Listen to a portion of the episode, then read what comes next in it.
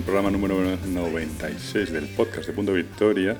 Es un poco ridículo leer los comentarios del programa anterior porque hace tanto, pero bueno, recordaremos que en el episodio 95 hablábamos de la antiludoteca, si era un problema o no, y luego de juegos hablábamos de Farfly Encounters, Arnak y Beyond the Sun.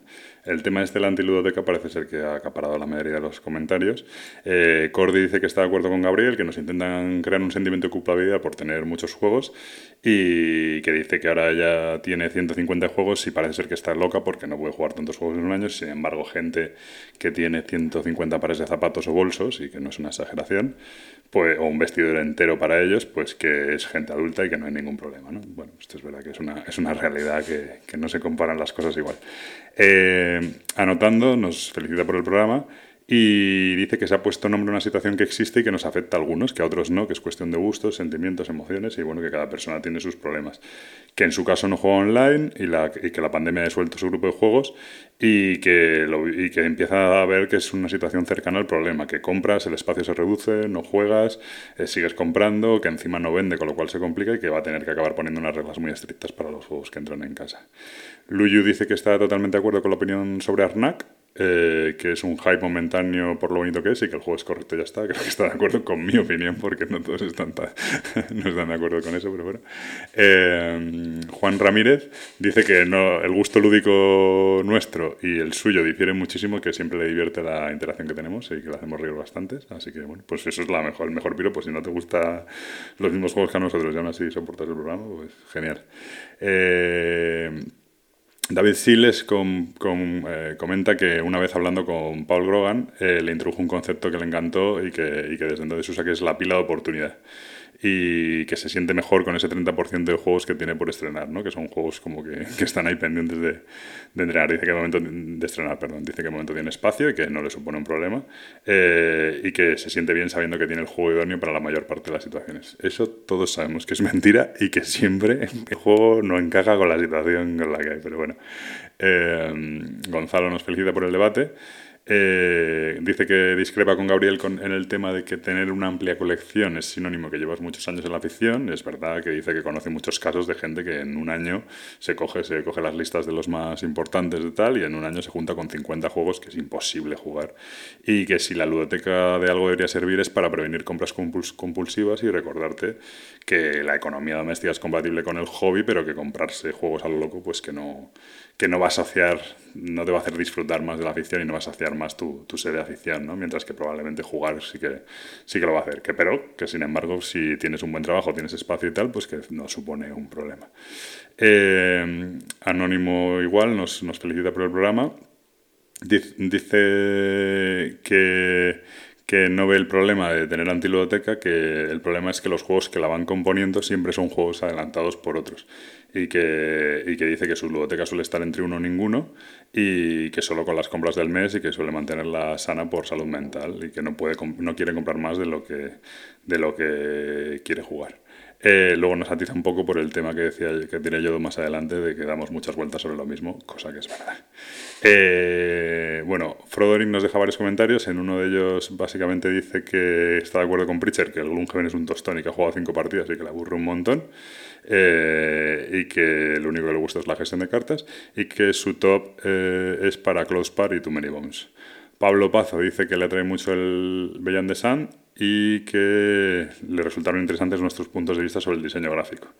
A ver si que dice que si sale en castellano, que quiero recordar que si sale en castellano y que se con él. Y por último, Chema Pamundi nos deja un, un comentario que dice que es de los que tiene juegos pintados a Cholón y que es algo que antes no le pasaba, pero que tras pensar en ello se da cuenta de que cree que se debe, y esto es verdad que es una buena reflexión, al concepto este que hablábamos en su momento de ventana de oportunidad ¿no? para comprarlos, que, que cuando sale un juego a veces o te lo compras o luego ya no vas a tener posibilidad de conseguirlo porque se agota, porque yo qué sé, sabe cualquier cosa, ¿no? Y que entonces, eh, aunque no le urge comprarlo porque sabe que no lo va a jugar, pero que se lo compra para saber que lo tiene y lo tiene tranquilo en casa y así por lo menos ya. Y luego dice que así te llevas doble alegría que cuando lo compras el juego y luego unos meses después cuando lo abres. Yo es verdad que soy de los que no tiene juegos sin, sin, sin vamos, o sea, precintado ninguno. Y bueno, pues eso. Eh, sin más, empezamos el programa de hoy. Hasta ahora.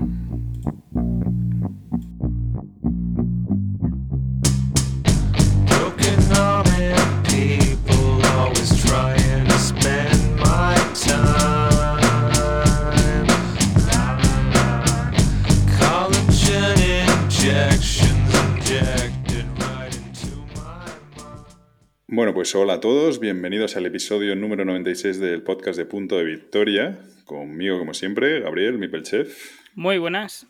Y Pritchard Rush. Muy buenas, y con Gabriel y conmigo, como siempre. El soberbio. El agente internacional.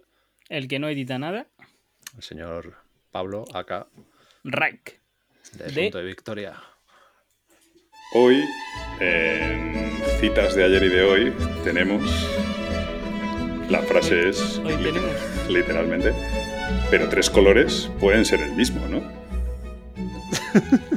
Pero... Ya está. Vamos a ver. No, no, bueno, en fin. Oye, yo no he dicho que lo ha dicho, pero bueno, ya que. No, no, no, sí, sí, no, es, es, esa frase es mía, no, no, hace falta. Yo no me escondo. Pero justamente de tres colores, no has dicho de tres colores tres, tres diferentes. colores, los tres, los tres colores el verde. Son tres colores. Bueno, en fin. Verde 1, verde 2, verde 3. Tres colores. Ay, Eh, no, a ver, hostia, no me acordaba. no la he tenido que buscar, la tenía apuntada, no te creas. La borro, ¿vale? Para no repetirla. Tenemos que hacer un trello con esto, tío. Sí, sí, sí. Bueno, más o menos yo tengo algo así. Eh, vale, bueno, pues eh, empezamos el programa de hoy a ver si nos acordamos cómo se hace esto, más o menos, ¿no?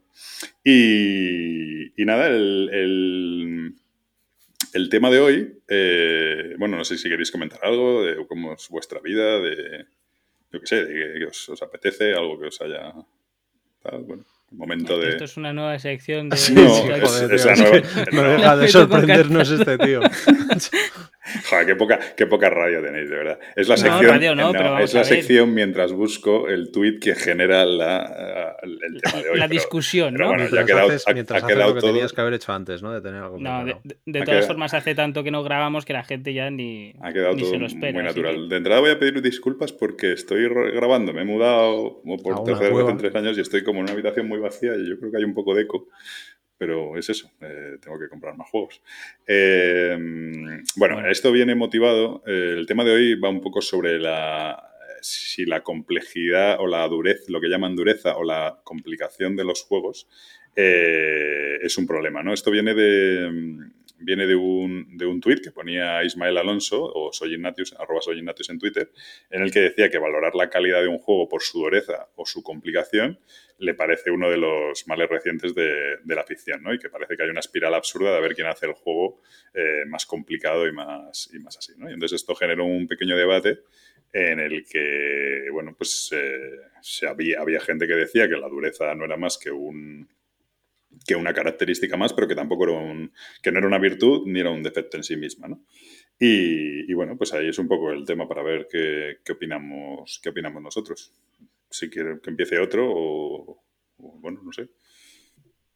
Pues hombre, de, de base estoy de acuerdo. O sea, que el, que el hecho de que de que se valore eh, si el juego es bueno o es malo según su dureza, yo creo que en, que en eso estaremos de acuerdo los tres, ¿no? De que, de que es un error.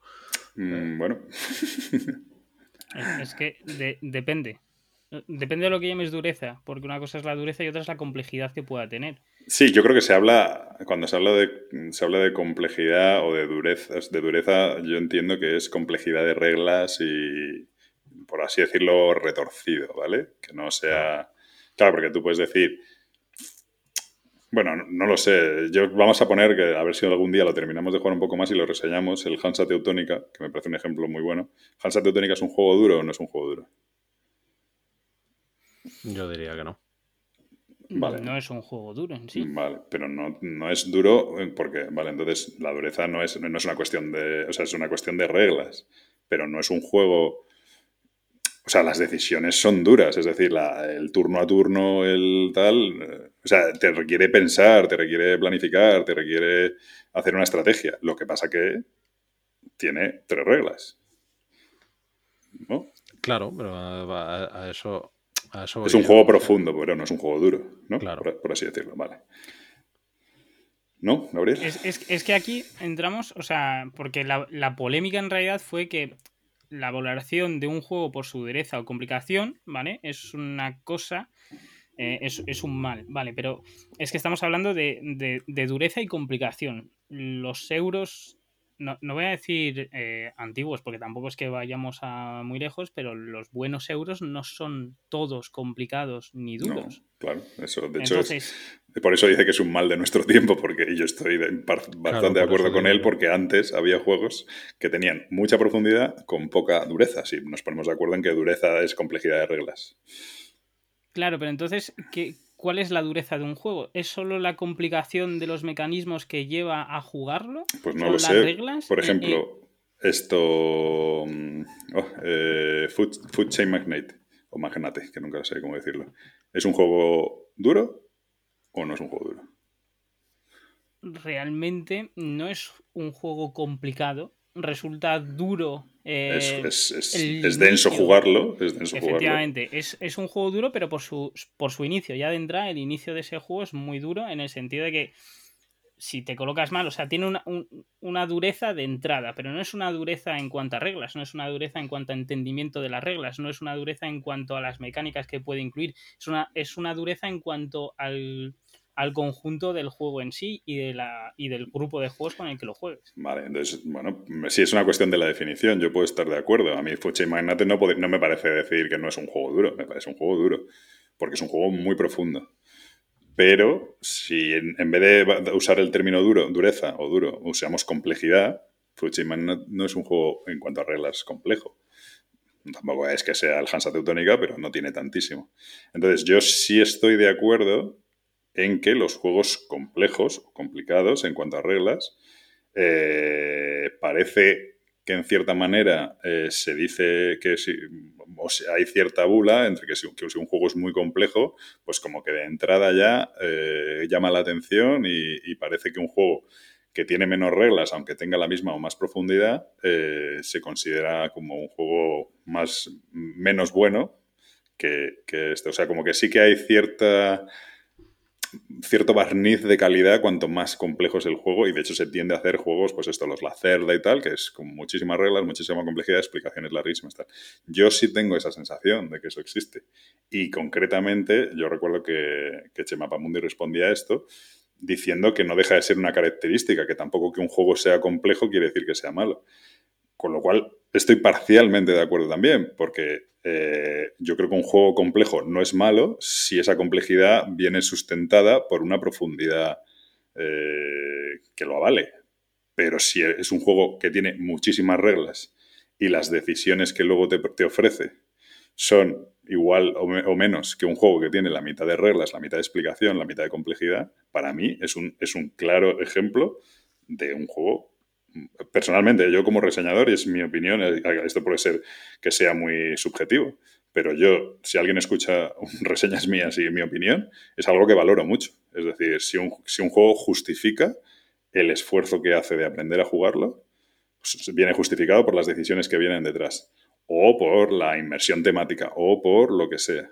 Eh, lo hemos hablado muchas veces y para salirnos de esto, por ejemplo, el, el famoso juego de zombies este de mm, español, el... Oh, siempre ahora se me dio el nombre, de Ina y Z, ¿vale?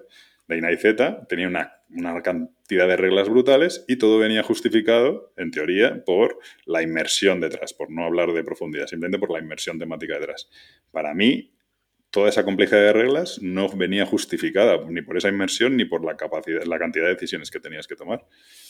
No merece la pena la inversión. Entonces yo sí es algo que valoro mucho. O sea, yo sí que valoro mucho el, eh, ese ratio de complejidad de reglas o profundidad de reglas o manual extenso con las decisiones que tienes que tomar, con la inmersión. Luego, por ejemplo, hablaremos del Guerra del Anillo. A lo mejor justo el Pillo Pritchard no está muy de acuerdo. bueno, pero no va a ser por eso. Pero la Guerra del Anillo tiene un, Bueno, independientemente de que el manual es malísimo, pero tiene unas reglas bastante extensas, tiene, tiene muchas cosas, tiene tal, pero en mi opinión sí viene avalado por luego la experiencia de juego. Bueno, pues es sea, para mí sí puede ser un, puede ser un defecto. O sea, creo que en ningún caso ser complejo por ser complejo es una virtud y creo que sí puede ser un defecto si no viene avalado por, unas decisiones o por una inmersión o por algo así. Ya, pero esto es algo que se tiende desde hace bastante tiempo y, es, eh, creo que va ligado a lo de eh, jugar juegos duros euros duros o jugar eh, juegos familiares. Entonces esto va de la mano. Últimamente se, se, ve mucho el hecho de, no, yo no he jugado a un juego, sino he jugado a un, a un juego muy duro de peso no sé qué en la BGG. Y es verdad que últimamente se, ha visto, yo creo que lo veo menos o porque cada vez estoy menos en redes sociales. Pu pueden ser ambas, ¿vale? Pero es verdad que si no juegas un juego muy duro parece que no estás jugando a nada o que el juego no merece la pena. O sobre todo le he metido todas las expansiones y todo no sé qué. Sí. Sí, pero eso es sobrecomplicar eh, la partida que estés jugando. O sea, lo de meter todas las expansiones, si eh, lo que haces es dificultar, no vamos a decir la partida, pero sí la fluidez de, de ella, Tú y ahí yo. yo creo que estás sobrecomplicando una cosa que podría ser muy placentera con menos expansiones y disfrutarla mucho más. Tú y yo lo hemos de vivido, es- esa experiencia. Sí. De hay que jugarlo al máximo de jugadores y con todas las expansiones. Y. Pero yo, creo que eso es un error, porque podrías sí. jugar dos partidas con menos expansiones y meterlas eh, progresivamente, una sí, una no. La partida se te haría mucho más liviana y podrías jugar dos, incluso en un periodo de tiempo muy corto. ¿Qué pasa con estos juegos? Que a lo mejor eh, juegas uno y hasta dentro de 15 días, un mes, no quieres volver a jugar porque es una sobrecomplicación o porque te ha parecido muy duro. Entonces entiendo eh, también por este sentido de que va un poco de la mano. Y es verdad que cada vez se tiende más a... No, sé- no sé dónde, dónde- en qué podcast lo escuché, pero es verdad que, que decían que los euros, creo, creo que fue en el Mambo, de hecho, eh, que los euros está... No, lo dijo Guille, pero no, no, no es lo que quiso decir, aunque es lo que se le entendió. A ver qué dijo.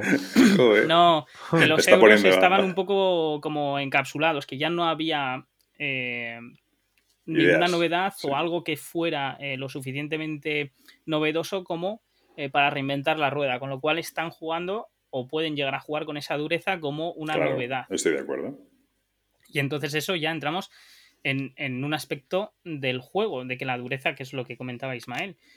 Eh, Pero por, otro, por otra parte, si, si es lo que comenta Pablo, que si esa dureza está av- avalada por algo, el juego perfecto, porque va a fluir, o sea, no va a tener una sobrecomplicación. O sea, lo- yo creo que lo que no nos gusta o lo que puede llegar a no gustarme a mí es la sobrecomplicación de un juego en el que no tenga sentido, en el que te piden hacer cosas por hacerlas, no porque esté bien pensado, no porque esté bien hilado, no porque esté temáticamente eh, adecuado, no, es por complicarlo y por decir que es un peso, o, o sea, que es un juego con una dureza X. Eso es lo que a mí no y, me gusta. porque, más, ¿eh? y, y por, y que el cubo, en vez de cambiarlo tres veces de tipo de cubo, lo vas a cambiar seis veces de tipo de cubo. Pues muy bien, pues enhorabuena. Pero entonces al final eso premia. ¿A quién premia? Al que está dispuesto a darle más vueltas al cubo. Pero no es por una cuestión de. de- de- o sea, no sé, a mí. no- bueno, no lo sé. A ver, para mí la, o sea, para mí el peso, la complejidad o la dureza o tal es, es lo, lo fácil o difícil que es de entender el juego cuando te lo explican. Para mí, para- o sea, yo eso es lo que, lo que entiendo por, por un juego, o sea, por un juego duro, pues el típico juego que requiere una explicación muy larga porque tiene muchas acciones, porque tal. Pero sobre todo, o sea, pero a la hora de, a la hora de entenderlo, a la hora de entender cómo funciona el juego y demás.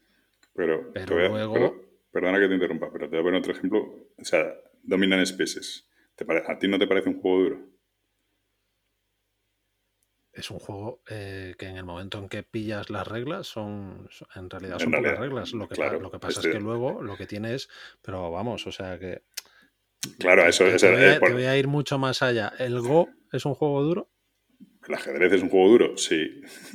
me parece, a mí me parece que sí. Vale, pues, Lo que no es un pues juego lo que complejo, son- a lo mejor. Bueno, claro, para mí es un juego complejo, pero, pero son juegos sencillos. O sea, a eso a voy. Bueno, por eso yo mí- quiero. Hago el matiz entre. estáis- Yo Hago creo el que matiz estáis harto de, de escucharme decirlo. Mira, eh, un díptico, una carilla por las dos hojas, cuatro reglas y tienes el juego. Eh, Eso es, eso para mí es un juego ligero. Luego la partida a lo mejor te fríe el cerebro. O sea, yo estoy harto de jugar abstractos. Vale, bueno, es una cuestión semántica, no no nos vamos a poner de acuerdo porque para mí un juego que te fríe el, ce- el cerebro no puede ser ligero, pero otra cosa es que sea se- sencillo, o sea, de aprender, pero Bien. ligero. Pero bueno, es, un mat- es semántica, es semántica, no tiene Vale, que ver. pero, pero después estoy de acuerdo con vosotros en que es eso. O sea, eh, no creo que sea ni bueno ni malo que el juego sea más complejo o, o- o más duro o menos complejo o menos Sí. duro, porque lo veo de, o sea, lo veo como dos conceptos distintos.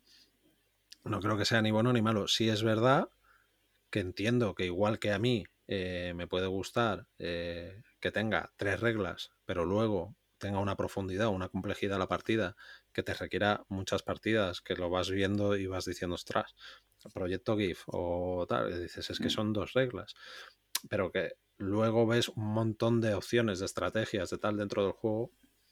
Para mí eso además, mm, el resultado, eh, si consigue eso, es que es un juego elegante pero eh, o sea, puedo entender que hay gente a, lo que, a, la que le gusta es tener un millón de opciones. Un, mira, hace, por poneros un ejemplo, y Gabriel creo que lo, que lo ha jugado porque comentó algo. El otro día jugué el Bonfire. Según me lo iban explicando, iba diciendo, pero por, o sea, es justo lo que, o sea, me daba la sensación justa de, o sea, no es ni mucho menos el juego más complejo que he jugado, pero dices, ostras, qué necesidad de, eso, de a la hora de diseñar y ahora meto tal y ahora meto cual y ahora, o sea, mm, le, falta que metan, eh, o sea, escoger un listado de mecánicas y decir, voy a, voy a ver cuántas consigo meter. O sea, un batiburrillo de cosas. Pues yo como reseñador sí considero que eso es un defecto. Chema, por ejemplo, argumentaba que eso es una característica, no es un defecto. Claro, pero para ti es un defecto, pero yo puedo entender que hay gente que, eso precisamente le gusta. Bueno, y hay gente que le gusta el Moonskin, pero... Vale. O sea, a mí me gusta el Quarriors, pero no digo que es un juego cojonudo. Pues ya está, pero yo lo que te quiero decir es que puedo, puedo entender que haya gente que lo vea como una virtud. Ahora, de ahí, o sea, es que la diferencia es muy sencilla. Es una cosa es decir que a ti te gusta y otra cosa es decir que es bueno, que eso es lo bueno. Pero esa virtud, eh, si no la asocias a que el juego sea bueno por defecto, es decir, lo que no puedes asociar es que el juego sea complicado o tenga mucha dureza con buen juego. Exacto. Por, ejemplo, te pasó con el Bonfire, pero es que la tendencia está en eso, en que no, esa yo no creo dureza... Que eso es la tendencia, eso es la tendencia de, bueno, hay gente que gusta eso y de. Bueno, e, esto es lo que es, yo creo que es un poco también lo que exponía en el tweet, que es esa dureza es lo que está llevando a que el juego se considere bueno o no, ¿vale? Y es lo que criticaba un poco, que es el, o sea, lo que decía es que era el mal de estos días, porque si el, peso del juego, la dureza o la complicación es muy alta, por narices va a ser un buen juego, y no tiene por qué. Bueno, sobre todo que yo lo que creo es que genera un ruido alrededor del juego. Mira, esto es muy sencillo. Luego vamos a hablar del My City. El My City, sale el My City y en una semana hemos jugado todos 300 partidas, tal, no sé qué, y, y, vienes aquí y dices, esto es un juego que es un, es un, es un pepinazo, tiene tres reglas y, enseguida, como tiene tres reglas, enseguida le ves el esqueleto y dices que es perfecto. Claro, sale, no he, visto el Monfire, el Agra en su momento, el, eh, bueno, todo este tipo de juegos, los La Cerda, no sé qué, entre que quitas la paja del grano y, todo... Eh, pasan semanas en las que no se sabe si es buen juego o simplemente la gente tiene muy buena pinta, pero hay que darle más partidas, no sé qué, porque claro, porque realmente la mitad de las veces lo están jugando mal, luego, aunque simplemente consiguen jugarlo, pero no dominan el juego. Entonces, eso genera un ruido alrededor del juego que ya como que tiene un punto místico, ¿no? como ya es como eh, alcanzar poder jugar este juego. De hecho, a mí me ha pasado, como Gabriel, lo sabe, que yo me he encontrado en alguna situación en la que me han dicho, bueno, es que tú poco menos que, como eres tonto y no tal. Y digo, no, no es una cuestión de tonto, es que no tiene ningún puñetero sentido que esto sea así de, complicado. Claro que puedo jugar esto, yo como juego cosas más complicadas, pero no, no le veo, no le veo el, interés, Entonces, bueno. Eh, pero creo que todo ese es, esa complejidad añadida al final genera un, un, halo o una neblina por delante del juego que, que es mucho más y de hecho creo que esa es la, esa es la gracia para, eso, para esos diseñadores lo fácil es meter mecánicas, meter cosas, meter complejidad y luego de repente descubren que si coges la loseta 3 con la carta 44 resulta que hay una estrategia ganadora porque está roto, claro. Ahí está, mm. ahí está la historia. A ver, yo creo que ah, no, se puede quitar mérito, es decir, el hecho de meter mm, siete mecánicas y que te encajen y que funcione y que tal o sea, yo creo que, a nivel de diseño tiene su mérito, pero para mí personalmente tiene más el, hecho de decir, pues eso, pues con dos reglas, con dos mecánicas. O sea, yo, por ejemplo, hay una cosa que se comenta, vamos, que se oye habitualmente y yo estoy totalmente de acuerdo, y es que diseñar un buen filler, un juego ligero, rápido, eh, con pocos componentes y que dure poco tiempo y que sea muy fácil de, aprender, es muy complicado. Hmm. No, es que eso es, o sea, es lo que decimos, o sea, sentarte en el 2021 y coger el My City y dices tú, ostras, ¿sabes? Es que son dos cosas y si estás en el año 2021, pero nadie ha llegado... Claro, y, que no inventa nada y no tal, pero dices, ostras, que el, de Crew, hemos hablado 40.000 veces de él, dices tú, ostras, es que es una tontería y además lo que ha hecho es coger un, juego que normalmente es competitivo, o sea, las bazas que normalmente... Hay que hacerlo. Es que sí, ahí está, ahí está, ahí, está el ejercicio de diseño brutal de sentarte y decir, voy a coger un, eso, un dado de seis caras y lo voy a convertir en otra cosa, ¿sabes? Es como, joder. Claro, pero sobre el tema de, de, de si eso, de si esa tendencia o esa esa forma de, de, decir ahora habitualmente o que hay por parte de alguna gente de decir, no, es, o sea, de, de hablar como que de los juegos buenos son los juegos duros y hablar un poco de forma despectiva de los, de los juegos ligeros o familiares, eh, pues bueno, pues eh, entiendo que es una cuestión de gusto. O sea, a ti te gustan los juegos duros. O sea, el que es fan de, la cerda es muy fan de la cerda. ¿eh? Y esto es un pepinazo y esto es un tal. Quizás hacen más ruido ese tipo de, comentarios porque es como más, más de nicho, ¿no? Y más tal, pero, pero nosotros muchas veces hacemos la distinción aquí entre un gran juego y un gran producto. Sí, muchas gracias. Entonces, o sea, si a mí me das a elegir entre si quiero mm, diseñar mañana eh, eh, el próximo La Cerda o el próximo Carcasón, pues ¿qué quieres que te diga? Prefiero mm. diseñar el Carcasón. Bueno, pero porque tú quieres, lo único que te interesa es la pasta, pero... Aparte, pero ¿qué te quiero decir? O sea, pero, distinciones se hacen a muchos niveles, ¿no? Porque se pueden hacer a nivel de reglas, si es complejo o no, a, nivel de jugabilidad, si es bastante sencillo o no, porque puedes tener un juego muy sencillo y las reglas, o sea, que las reglas sean muy sencillas y bastante complejo a la hora de tomar decisiones. Claro. Y, eso hace un, juego muy bueno porque es fácil de, entender y muy complicado de dominar. Esos son los, los juegos que eso es el ideal. claro, son los que perdurarán, entiendo yo. O sea, que vale que, tengas un juego muy duro. Eh, pongamos el autor que sea, un Lacerda, el que sea, me da igual. ¿Quiere decir esto que esos juegos vayan a perdurar tanto en el tiempo? Pues a lo mejor no tanto como un juego bastante más sencillo. Desde luego se van a jugar menos. Se van a jugar menos porque va a haber menos jugadores. O sea, a lo mejor a, a lo largo del tiempo se seguirán jugando, pero no será la misma repercusión o el mismo eco que puede tener un juego bastante más sencillo de reglas y, bastante más profundo a la hora de tomar decisiones mecánicamente o, como sea. Y no que la partida te ofrezca tensiones eh, entre los jugadores, que, también es otro factor que puede dar peso al juego. Pero no solo es una cuestión de que haya menos jugadores, es que eh, yo, por ejemplo, pongamos que ahora pasa un año y de repente viene Pritchard y me dice jugamos un My City y le digo yo no jugamos una guerra al anillo, los dos los hemos jugado la misma semana pero es que no tiene absolutamente nada que ver el esfuerzo que tenemos que hacer para recuperar lo que es un My City que lo que tenemos que hacer para recuperar lo que es una guerra de anillo. Entonces es que eh, eso es, claro, al final, por eso son juegos, a ver, ¿qué pasa? Que la guerra del anillo es a lo que iba yo. Creo que la guerra del anillo, para algunos, no para todo el mundo, justifica ese, ese, ese, ese parto que es jugarlo eh, bueno, por un tema, por algo, por el tema, por la inmersión, por, revivir las películas, por tal, igual que el Rebellion, igual que, bueno, hay unos juegos que, lo justifican. Eh, los 18XX estos, pues, pues, supongo que para algunos, tampoco, bueno, creo que en realidad tampoco es una complejidad de reglas tal, ¿no? Pero bueno, entiendo que puede haber algún Eurogame que dices, bueno, es que eh, tiene una, una explicación, un, pues eh, el Arbright o uno de estos, yo que sé, que, ¿no? que es muy complicada la explicación. O por ejemplo, mira, el Through the Edge, joder. Es una explicación que es larga, que es densa, tal, pero luego dices, bueno, es que viene justificado por un juego después, con unas decisiones, con una estrategia súper afinada, tal. Bueno, pues puede ser. Y que además la clave está en lo que has dicho tú al principio y que estás repitiendo ahora, y es que, es que esté justificado. Claro. O sea, juegos duros, pues hemos, jugado todos, ¿no? Pues eso, pues the Ages, eh, Trickerion, eh, Fuche etcétera, etcétera, que, dices, o sea, juegos de estos de, de levantarte con dolor de, cabeza a lo mejor de la mesa, pero habiéndolo disfrutado un montón.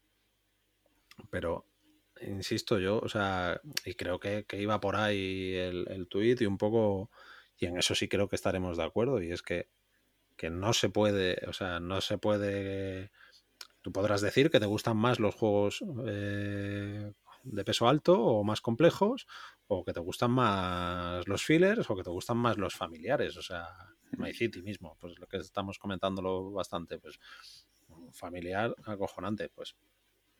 Pero de ahí a, clasificar un poco el decir eso, los juegos pesados son los, los, juegos buenos o los juegos duros son los juegos buenos. Hmm. Bueno, pues eso, es, eso, es un error. O sea, es lo que te, es lo que te digo. si es que al final se reduce. O si no es duro, no es bueno, que también es. Claro, o sea, es que al final se reduce en, el error que cometemos muchas veces de decir eh, es, esto es un juegazo en vez de decir esto me ha encantado. Hmm. Pero, ya no solo en los juegos duros en cuanto. Vamos a decir en cuanto a un euro, ¿vale? Porque imagínate, un SIA no es un euro y es un juego duro. ¿vale? Te puedes meter en un LCG, Android Netrunner, El Señor de los Anillos. No son juegos sencillos. Son, son bastante duretes, retomarlos cuesta. Entonces, depende también de a lo que te veas, a lo que te veas enfocado a jugar al día a día. El Altar Quest más de lo mismo. O sea, son juegos densos. Bueno, que requieren una inversión previa antes de, jugar. Y después, es decir, que si lo quieres rejugar en la misma semana o, en el mes, o perfecto. Pero si lo abandonas un poco, retomarlo no te va a ser tan sencillo. Claro. O sea, es lo que comentaba Pablo hace un momento, te va a costar bastante volver a retomar ese juego, la guerra del anillo, o sea, y no son juegos de gestión de recursos. No, no, no, no, sé. En los que la, son, son más ameritrash, vamos a Pero el, el, SIA, por ejemplo, ¿por qué está justificado? Pues porque es una verbena y tal. Aún así, el SIA yo soy de los que dice que a mí me encanta, pero que no lo puedes recomendar como este es el juego sí o sí, ¿sabes? Bueno, pues eso... No, no, y no es para todo el mundo. Cuando echamos un SIA, me apetece. bueno, eh... Eso es como me pasa a mí el meteorito por encima constantemente. Que, luego nos dicen que volvemos una, una y otra vez sobre lo mismo y creo que puede ser. Eh, ¿Alguna conclusión particular? Pues lo de siempre, lo que decía que era el Fari, ¿no? Deja que los chicos camelen como quieran. el Fari ha dicho muchas burradas, menos mal que has elegido esa. es que me, me, cuadra casi siempre para casi todos los debates que surgen, es que es verdad. O sea, pues eso. Sí, pues, al final cada uno va a tener su opinión. No, y que al que le gusten los, los juegos muy duros, pues, pues entiendo que. mira, eh, el otro día estuve en una sesión de juego en la que estaba Ángel de, de, Apaga tu Radio. Es, es anti, anti-party. ¿no? Le dices que, vamos a sacar un party y ya te está diciendo, pues al final nos jugamos un coyote y nos reímos y tal, y cual, como se está descojonando ahora Gabriel, que menos mal que, que por poco se ahoga. Y, y, joder, pues bueno, pero supongo, supongo que, será capaz de, ver si, un diseño al final es, bueno o no. Te podrá gustar o no el género, te podrá gustar o no en este caso, pues hacer un. O sea, que igual que entiendo que a él a lo mejor no le gusta hacer el tonto, hacer el payaso en un partido y tal y cual, pues hay gente que no le gusta pues freírse el cerebro, ¿no? Pero bueno, al mm. final es eso. Sí, hombre, pero no vas a, a seleccionar tus juegos solo por la dureza, que ahí está un poco el tema, que te puede gustar lo que no vas a decir es, solo voy a jugar, que he oído gente decirlo, juegos de peso de más de 3.50, si no, no juego. Bueno, vale, pero... Bueno, pues es decisión suya. sí, sí, por supuesto.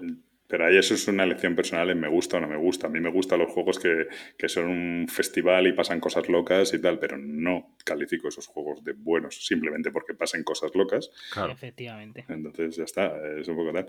Y yo, que voy a ser un poquito más beligerante que vosotros por aquello de generar comentarios, sí creo que la complejidad en, la mayor de los, en el mayor de los casos, la mayoría de los casos, es un defecto. O sea, yo como reseñador creo que la, la, la, la complejidad o sea, creo que... en la mayoría de los casos no viene avalada la complejidad de los juegos con la profundidad de, la, con la profundidad de las decisiones. Eso es, O con la profundidad temática, etc.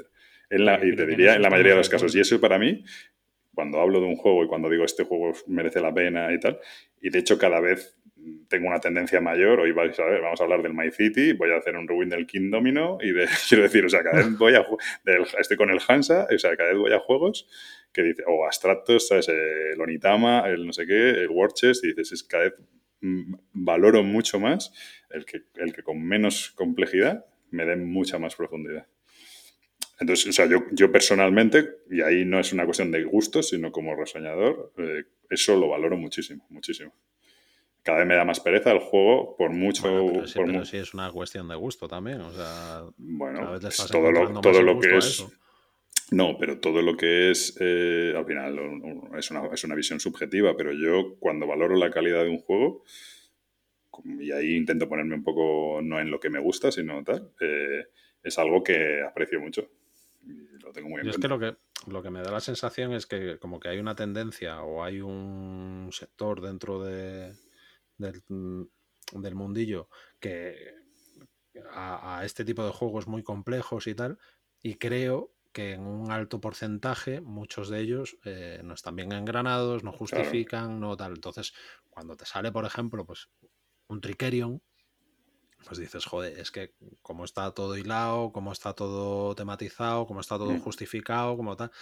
Pero creo que es que para mí, por lo menos, son excepciones. O sea, hay Claro. mucho juego complejo que dices, esto, venga ya. Y es que este es lo que te digo. O sea, Mm. le ha faltado meter el que cuando saques un 3 eh, tengas que cambiarte de silla. O sea, es que es la única mecánica que le falta. Entonces, creo que, que sí hay un poco de tendencia en eso, pero porque realmente sí hay un sector amplio que, que lo demanda. Venga, bueno, pues no le damos más vueltas a esto. Eh, venga, pues seguimos, pasamos de sección, ¿no? Eh, os recuerdo que la última sección era, o sea, lo que hacíamos era lo de Legend, juegos que hemos probado y que no estamos dispuestos a jugar mucho más. Yo creo que no tengo mucho por ahí. Que lo Eh. hacíamos antes del... Sí, lo primero, Ni nos acordamos. sí. Ah, bueno, yo tengo uno, puedo hacer algo ahí un poquito. Pues. Eh, bueno, el caso es que ha habido un- una especie de, reboot del Star Wars LCG porque una famosa tienda online de repente consiguió, puso unos packs, eh, creo en 150 o 180 euros, no me acuerdo, era bastante dinero, pero era todo lo que había salido de Star Wars LCG. El Star Wars LCG es un juego que yo tuve y que de hecho me gustaba mucho. Y, entonces no me apunté, porque ahora como espero que las cosas se acaben para no comprarlas, pues no me apunté a la primera tanda y no lo compré.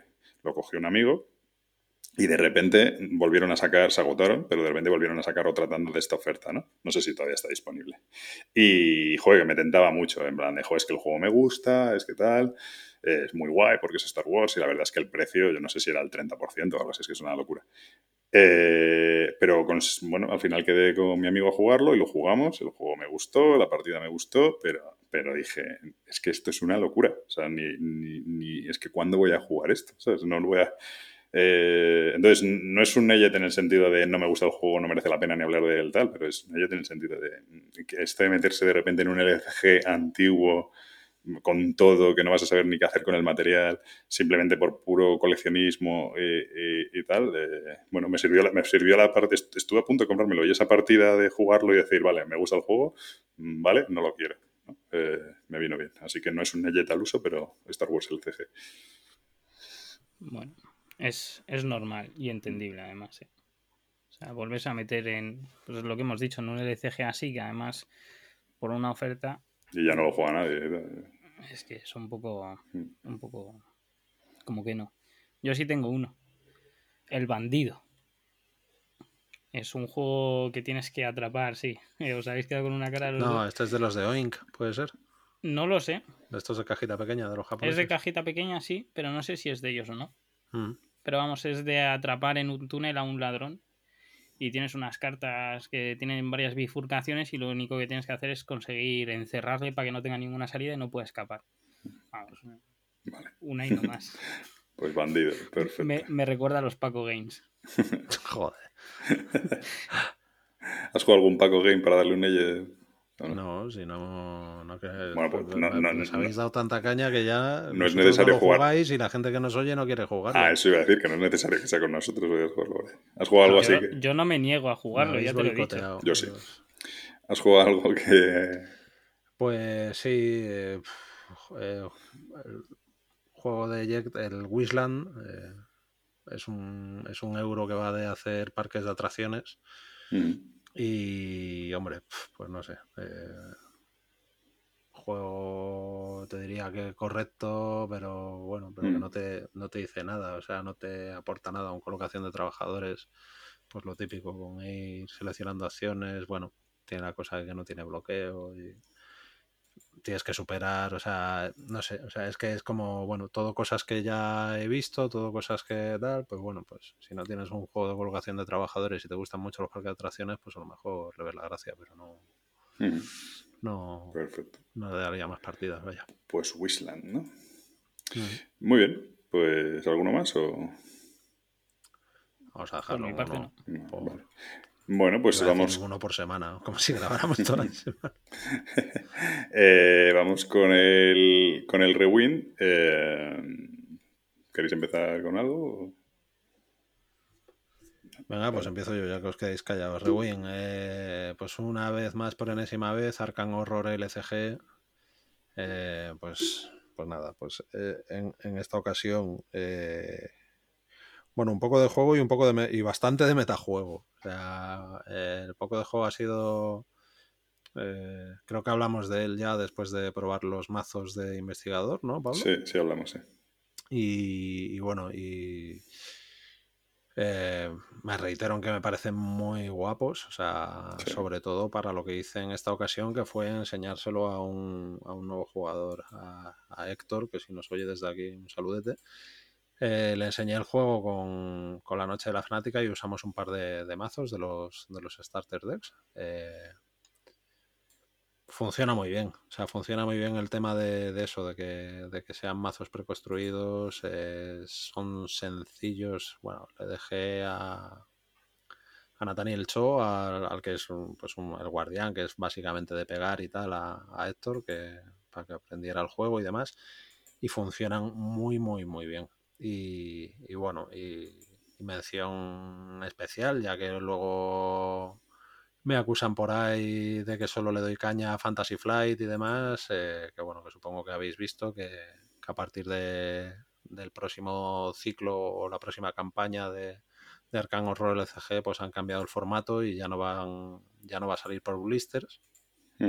Y me parece todo un acierto. Van a sacar dos cajas, una con, la car- con las cartas de investigador y otra con, con todas, y otra con, con toda la campaña completa. Por lo tanto, pues bueno, pues es de esperar que, que sea más, o sea, que no haya tanto problema de que te queden blisters colgados, de que, de que haya especulación con ellos, etcétera, etcétera. Entonces, pues, pues muy guay, me parece un acierto en toda regla. Aprovecho para meterlo aquí. Perfecto. Muy bien. Eh, ¿Gabriel? Sí. Yo tengo varios, de hecho. El primero es el Beyond the Sun. ¿vale? Que lo he seguido jugando bastante, además. Y es un. Para mí me sigue pareciendo una pasada de juego. Eh, hay muchísimas estrategias diferentes. Depende de muchísimo del número de jugadores que jueguen, puedes aplicar unas u otras. Eh, tienen bastante profundidad. y. Y es increíble todo lo que puedes eh, llegar a ver o, o- las estrategias que puedes llegar a ver, la manera diferente que tiene la gente de jugar es, una maravilla porque ninguna partida se parece en nada. O sea, todas son muy diferentes, todas eh, los eventos influyen bastante. De hecho, no he visto muchos repetidos de eventos, pero vamos, que me parece un juego que voy a seguir jugando bastante porque las partidas eh, son muy agradecidas. Pues estupendo. Eh, yo voy a hablar del The Crew, que podemos hablar todos, que el otro día estábamos en casa, habíamos jugado yo creo que precisamente el My City y para cerrar un poco decidimos jugar un poco al The Crew. Y es curioso estos juegos que son como, para mí es como el Double o alguno de estos, ¿no? Que, que, bueno, es muy sencillo, pero luego, joder, hasta que coges un poco el hilo de lo que tienes que hacer mentalmente y, de, y, y tal, o sea, como que la práctica hace, hace la perfección en estos juegos, ¿sabes? Y de hecho, moló que, en, eh, no sé, aproximadamente a los 50 segundos ya estábamos discutiendo Gabriel y yo, más o menos. Eh, Estoy por meter un audio aquí, ¿eh? Estás por meter un audio de Gabriel y yo discutiendo. Eh, porque, porque, en plan de. Bueno, eso, porque has bajado esto, si no has bajado esto, si no sé qué, no sé cuántos. Eh, muy guay, muy guay. Pritchett en, en, esa partida estaba más perdido que, que la leche. Pero claro, pero yo estoy... Pues quedan en la mesa dos. Pero que no es cuestión de que queden dos o no. Vamos a ver. ¿Sí o no? Sí, perfecto. Ah, ya está, joder. Pero si no tiras del 2... Bueno, no, no, vamos a poner la, el audio entero. Ahí, ahí, ahí, lo de, ahí lo podemos dejar, pero vamos. eh, sí, sí. Pero muy guay. Con las ¿eh? palomitas. Pero qué juegazo, tío. Qué, bueno, con las palomitas, más bien con las versas. saltándome en el cerebro. Yo, yo apuntaba aquí como, como siete partidas ese día, no sé los que hicimos, vamos. Muy divertido, tío. Muy divertido. Muy Esas situaciones entre. O sea, eso, eso, eso que, que hemos escuchado ahora, entre partida y partida, siempre.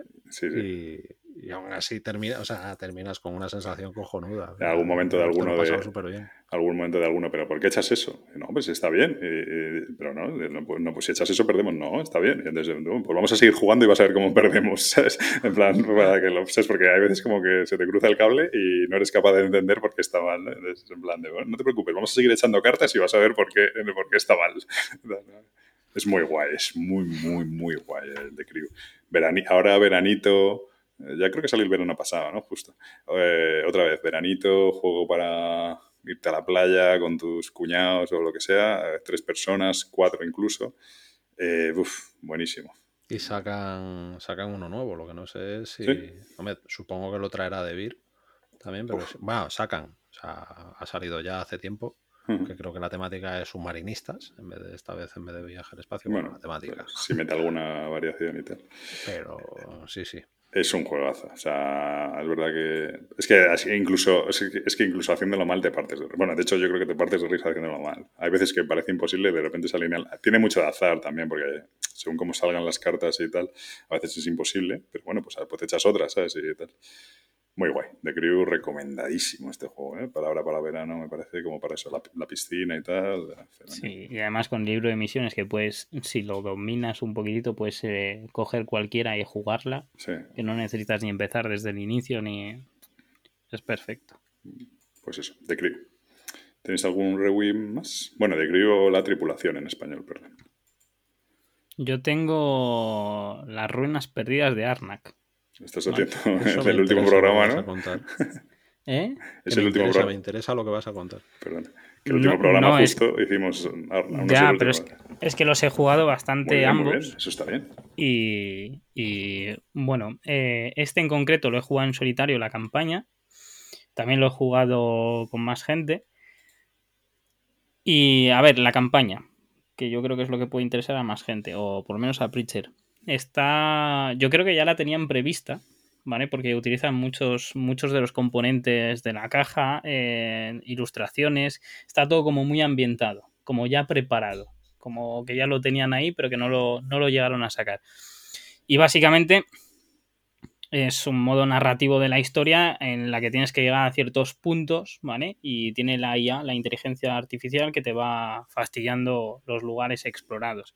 Está entretenida. Tampoco es que sea una cosa extraordinariamente guay para jugar en solitario, pero como como juego en solitario para ir viendo un poco y jugando y viendo estrategias de cómo subo en la pirámide, cómo hago sin recursos, etcétera, no está nada mal. Llevo ya el primer capítulo terminado, me parece, y va a empezar el segundo antes de marcharme de vacación. Así que seguiré con él, porque está muy entretenido.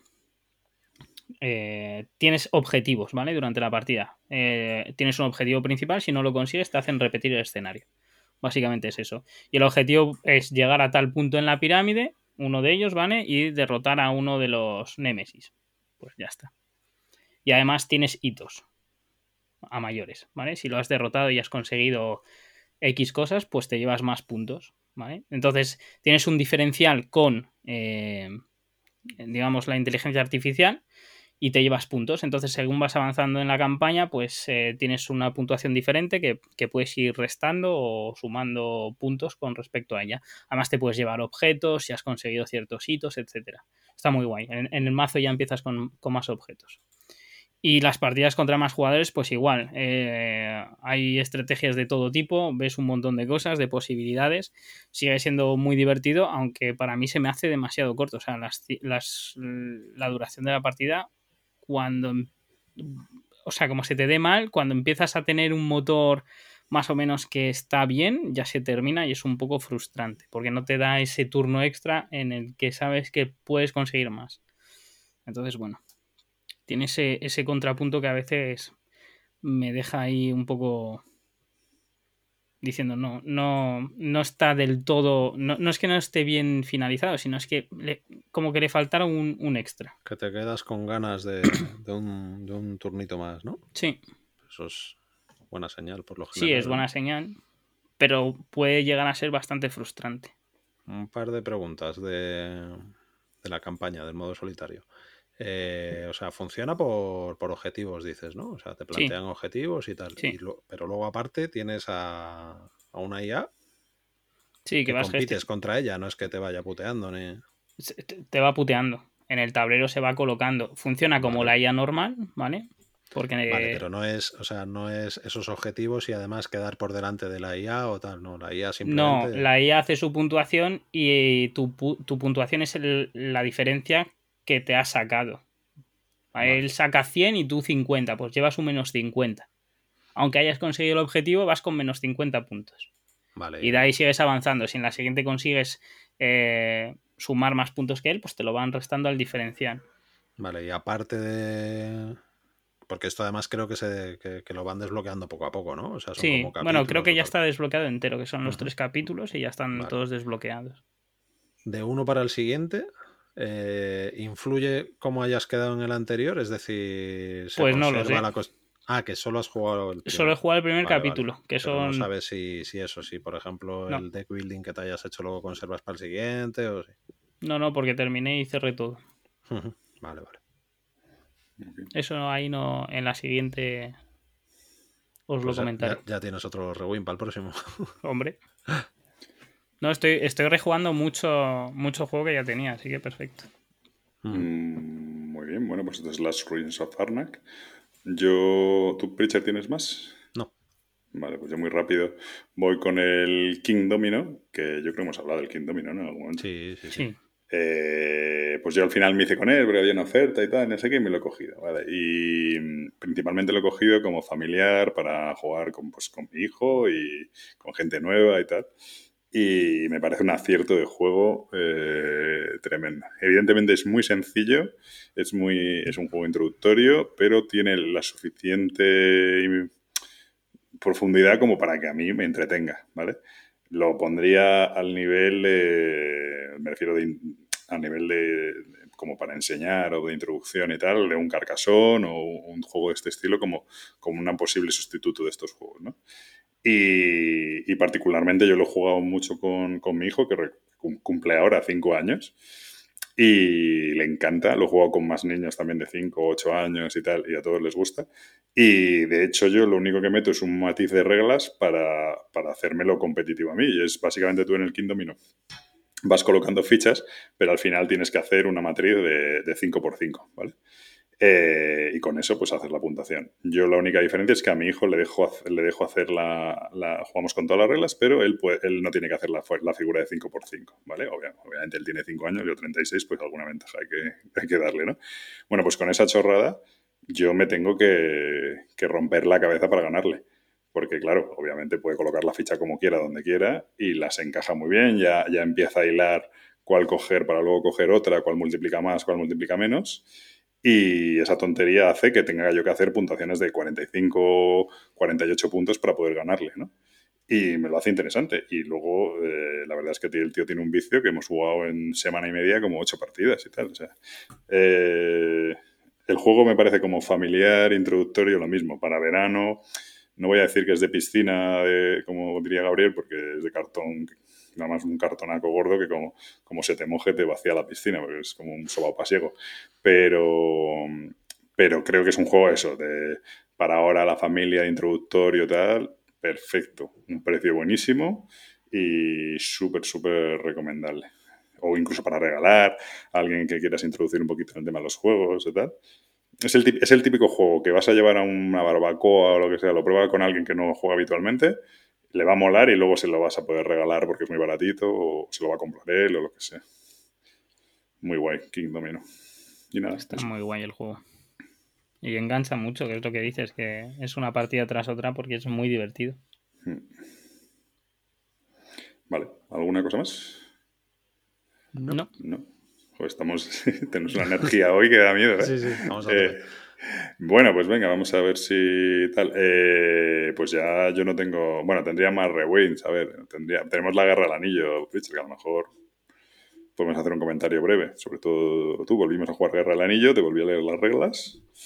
Y bueno, a mí, a- reglas a mí me perfecta. gustó mucho, es verdad que, que, bueno, ahí el final fue bastante descafeinado entre confusión de reglas y tal. Eh, pero bueno, llegó muy tenso hasta el final. Lo que pasa es que, que explícalo tú más, ¿no? Que para ti la experiencia no fue del todo buena porque crees... A ver, para mí, eh, con dos partidas, eh, me sigue pareciendo. A ver, lo primero, lo que, lo que comentabas tú un poco antes, que, que es un juego que requiere, eh, en el momento que llevas un tiempo sin jugarlo, pues el volver a entrar en el juego, pues, pues eso. O sea, no es lo mismo ahora coger y decir, después de seis meses me voy a jugar un King Domino, Claro, claro. que te sientas y lo juegas, que, que- que esto, ¿no? O sea, es decir, para que te hagas una idea, me decías el otro día, ni se te ocurra leer las reglas. ¿Por qué? Porque después de la partida, pues un par de días después digo, voy a sacar, tío, a ver si así afianzo un poco y tal. Pero No, bueno, eso es, eso imposible. es un problema que no es, no, es, no es del juego, es nuestro, que si lo jugáramos más asiduamente, no tal. Bueno, El pero el, juego, pero el juego tiene un reglamento terrorífico, ¿eh? Sí, O sea, bueno, eso sí, eso sí, pero me refiero a que esto mismo te, te puede pasar, el, el ejemplo con el que se lo compara siempre, pues con el Rebellion, ¿no? O sea, si ahora, pues eso, que también hace meses que no jugamos un Rebellion, nos ponemos a tal, pues necesitas, pues eso, pues repasarte las reglas, etcétera, etcétera. Pero que, que insisto que eso es un problema que no es, que no es del juego, es de eso, de no jugarlo tal. Lo que sí me parece, y creo que ya lo comentamos en su día cuando lo reseñamos, y, y esta vez, no sé, quizás la primera vez, al ser la primera partida y ver lo inmersivo que es y, y lo bueno que es en realidad el juego, pues le das menos importancia. Pero esta, eh, habiéndolo jugado ya y tal, me pareció como muy notable todos los, los errores de diseño, de diseño de producción sí. que tiene. O sea, tiene unos errores de diseño de producción muy tochos y me alucina que, que- que un juego que ya tiene este- eh, los años que tiene, que este, si no me equivoco, es segunda o tercera edición. Es segunda edición, pero se ha reimprimido tropecientas veces. Claro, o sea, evidentemente es, o sea, es lo, es lo ideal para, un, para una editorial. Eh, El reeditar algo que ya tienes es súper económico, es la misma producción, darle al botón y ya está. Pero para mí pide un rediseño a gritos, porque es, eh, te lo pide la jugabilidad. Creo que se, que se mitigaría también jugándolo más, pero tema de los colores de las facciones, de los colores de los territorios, de los iconos de mm, de los iconos de, de las también de los de las distintas facciones de- de- del cartón de tal o sea te la prueba está en que te metes en BGG y hay muchísima deluxificación eh, mismamente las, las, las montañas que nosotros las tenemos eh, impresas en 3D ¿Para- Bueno, ¿por qué? porque bueno porque para no pasar vale de un lado a otro a lo mejor al final son todo cosas que te ayudan al, al Sí, juego. pero bueno, esas, esas no son tan tal. A ver, tiene, entonces pues bueno pues, claramente tiene eh, que las miniaturas, yo tengo, tú también, pintadas las bases de colores por Sí. facciones, lo recomiendo a todo el mundo, eso es absolutamente imprescindible, sin eso es un drama. Luego los, los iconos de las, de, las, de las fichas de política de cuál es cada facción son un desvarío. Eh, cómo ver las fortalezas y tal también los es un colores de los desvarío. territorios, el, los no, en el momento, o sea, eh, espacios, en- se entiende que claro que es que es un, un- un mapa que pretende, o sea, que, que recrea eh, en escala también. Entonces, claro, si un territorio es más pequeño, pues el espacio es más pequeño y en el momento que pones allí tres minis ya no se ve el nombre.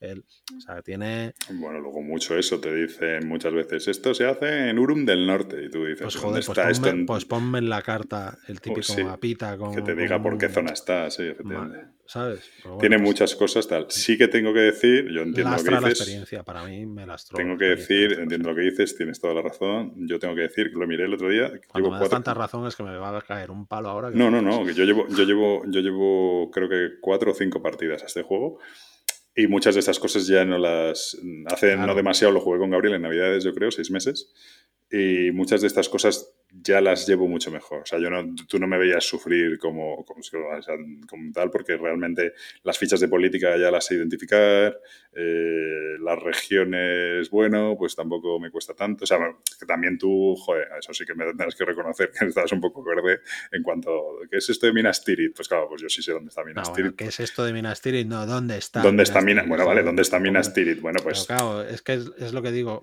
No te, no, lo- una vez más, comparando con Dices, joder, claro, a este juego lo que le pegas es este tablero.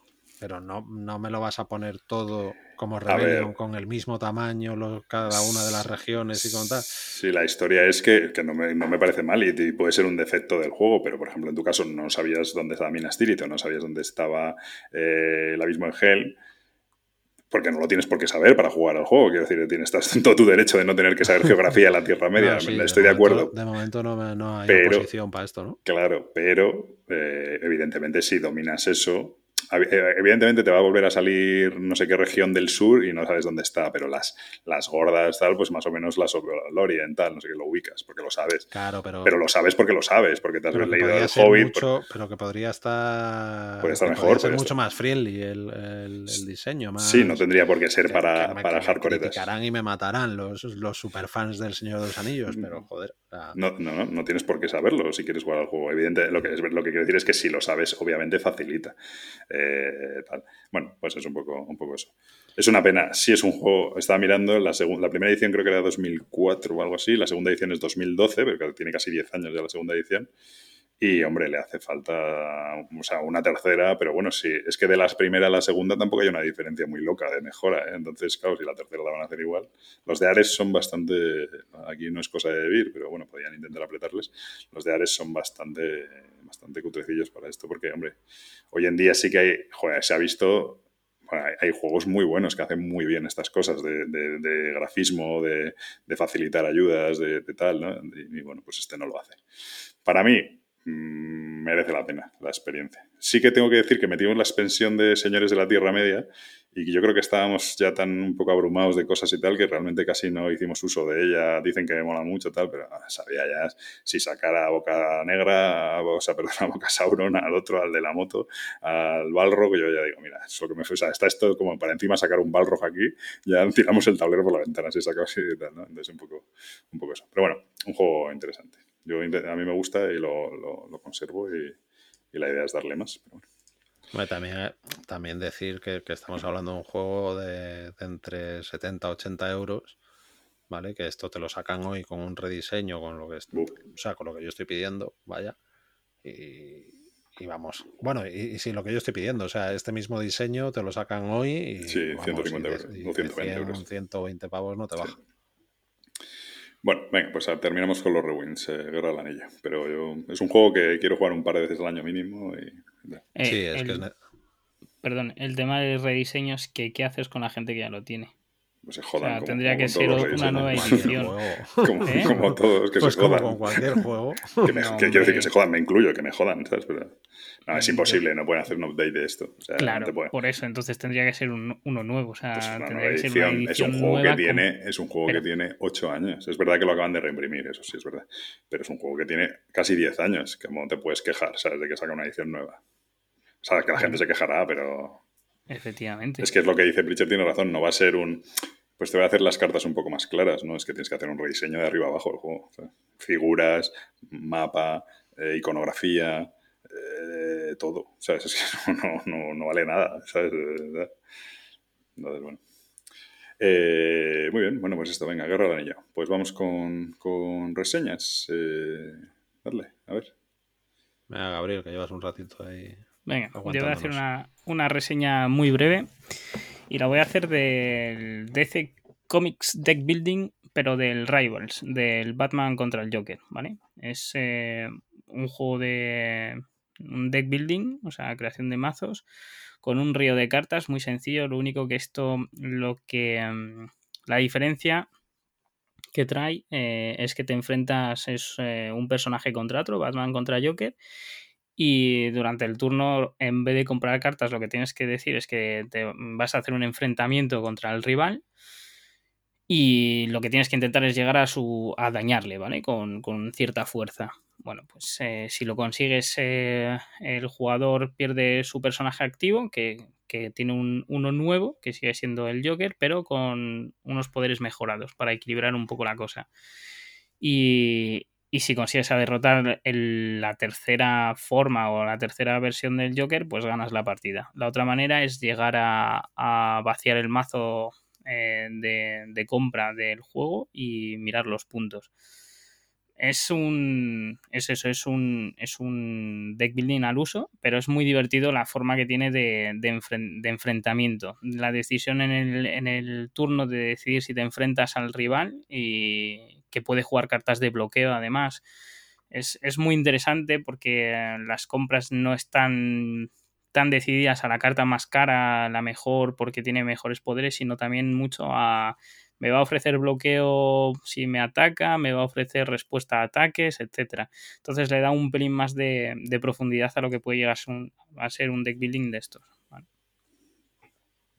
¿Esto qué es? ¿Para dos, has dicho, Gabriel? Sí, es para dos. Sí, sí. Es un enfrentamiento de Batman contra el Joker, muy tematizado y, y al- a la vez, al ser un- una creación de mazos, como, so- como te tienes que eh, enfrentar, la decisión está en qué cartas compras. Normalmente en este tipo de mazo tipo Ascension, o sea, esta creación de mazos tipo Ascension, sueles comprar la carta más alta, porque suele ser la más beneficiosa. Aquí no. Aquí tienes que andar mirando un poco lo que te ofrece eh, como poderes para poder eh, comprarla. Es decir, hay alguna carta de coste alto que no te va a beneficiar si el otro te está to- todo el tiempo atacando. Vas a preferir comprar cartas con bloqueo, que puedes bloquearle, y eso lo que hace es que añade a tu personaje un valor de defensa que le cuesta más atacarte y derrotar. Entonces, Bueno. a mí esta me parece interesante. Pues no lo había, no había oído hablar de este, la verdad. Bueno, es, eh, si queréis la hago la ficha muy rápido, que se la hago al final. Porque, ¿por qué hacerla al principio? Es de Matt Gira y lo publica Cryptozoic, como toda la serie de DC Comics. Pues, pero es una versión especial del otro, entonces. ¿o cómo es la- Sí, es, es una versión pequeña que puedes mezclar al final con, el DC. Comics normal. ¿vale? Lo único que esta, lo que tienes, eh, hay dos versiones de este. Una es el Batman contra el Joker y la otra es de eh, Green Lantern contra Sinestro. ¿vale? Y entonces es, es, eh, básicamente lo mismo. Mm, Tienes un mazo de compra eh, muy adecuado o muy enfocado al, tipo de juego que ofrece esta caja pequeña, que es el enfrentamiento directo, únicamente para dos jugadores. Y más adelante, en una de las expansiones, lo ampliaron, que es el DC Comics, el Confrontation, que es directamente tienes personajes a los que vas hiriendo. Entonces te enfrentas, pero te puedes enfrentar a, tres jugadores, cuatro, etcétera. Ujú. Amplía un poco el número de jugadores. Sí, pero que es una. Porque el DC normal es, es competitivo, pero es como contra un objetivo común, es al final. ¿no? Sí, tienes un mazo de villanos y los vas derrotando Claro, uno tras otro. Aquí no, aquí, claro, aquí, aquí es, no tienes- aquí es un, por así decirlo, un, un Starfighter, ¿no? Un- ¿Cómo se dice? Un- Bueno, un, un Star Star Realms, algo así, eso quiere decir. Sí. Sí, con tres cartas de personaje y cada vez que te lo Mm. van matando tienes mejores poderes para equilibrar un poco y que no se te vaya, o sea, para que no te vapulen. La verdad es que Entonces hay es- que, Sí, hay reconocerles que tienen, tien- tienen ideas para seguir exprimiendo la, el- la gallina, porque macho. Sí, sí, no, no, no, sí, expansiones. ¿Cuántos, hay cuántos hay de muchos. eso? Es una locura, ¿no? Expansiones hay muchas. O sea, hablamos de decenas, ¿no? 30. No, decenas no, pequeñas sí. Si, Bueno, sí, si incluimos los packs pequeños, sí, pero de juegos creo que hay 5 o 6. Bueno, me, me- refiero con packs pequeños y todo, sí, sí, es una locura. Sí, con packs pequeños hay muchos.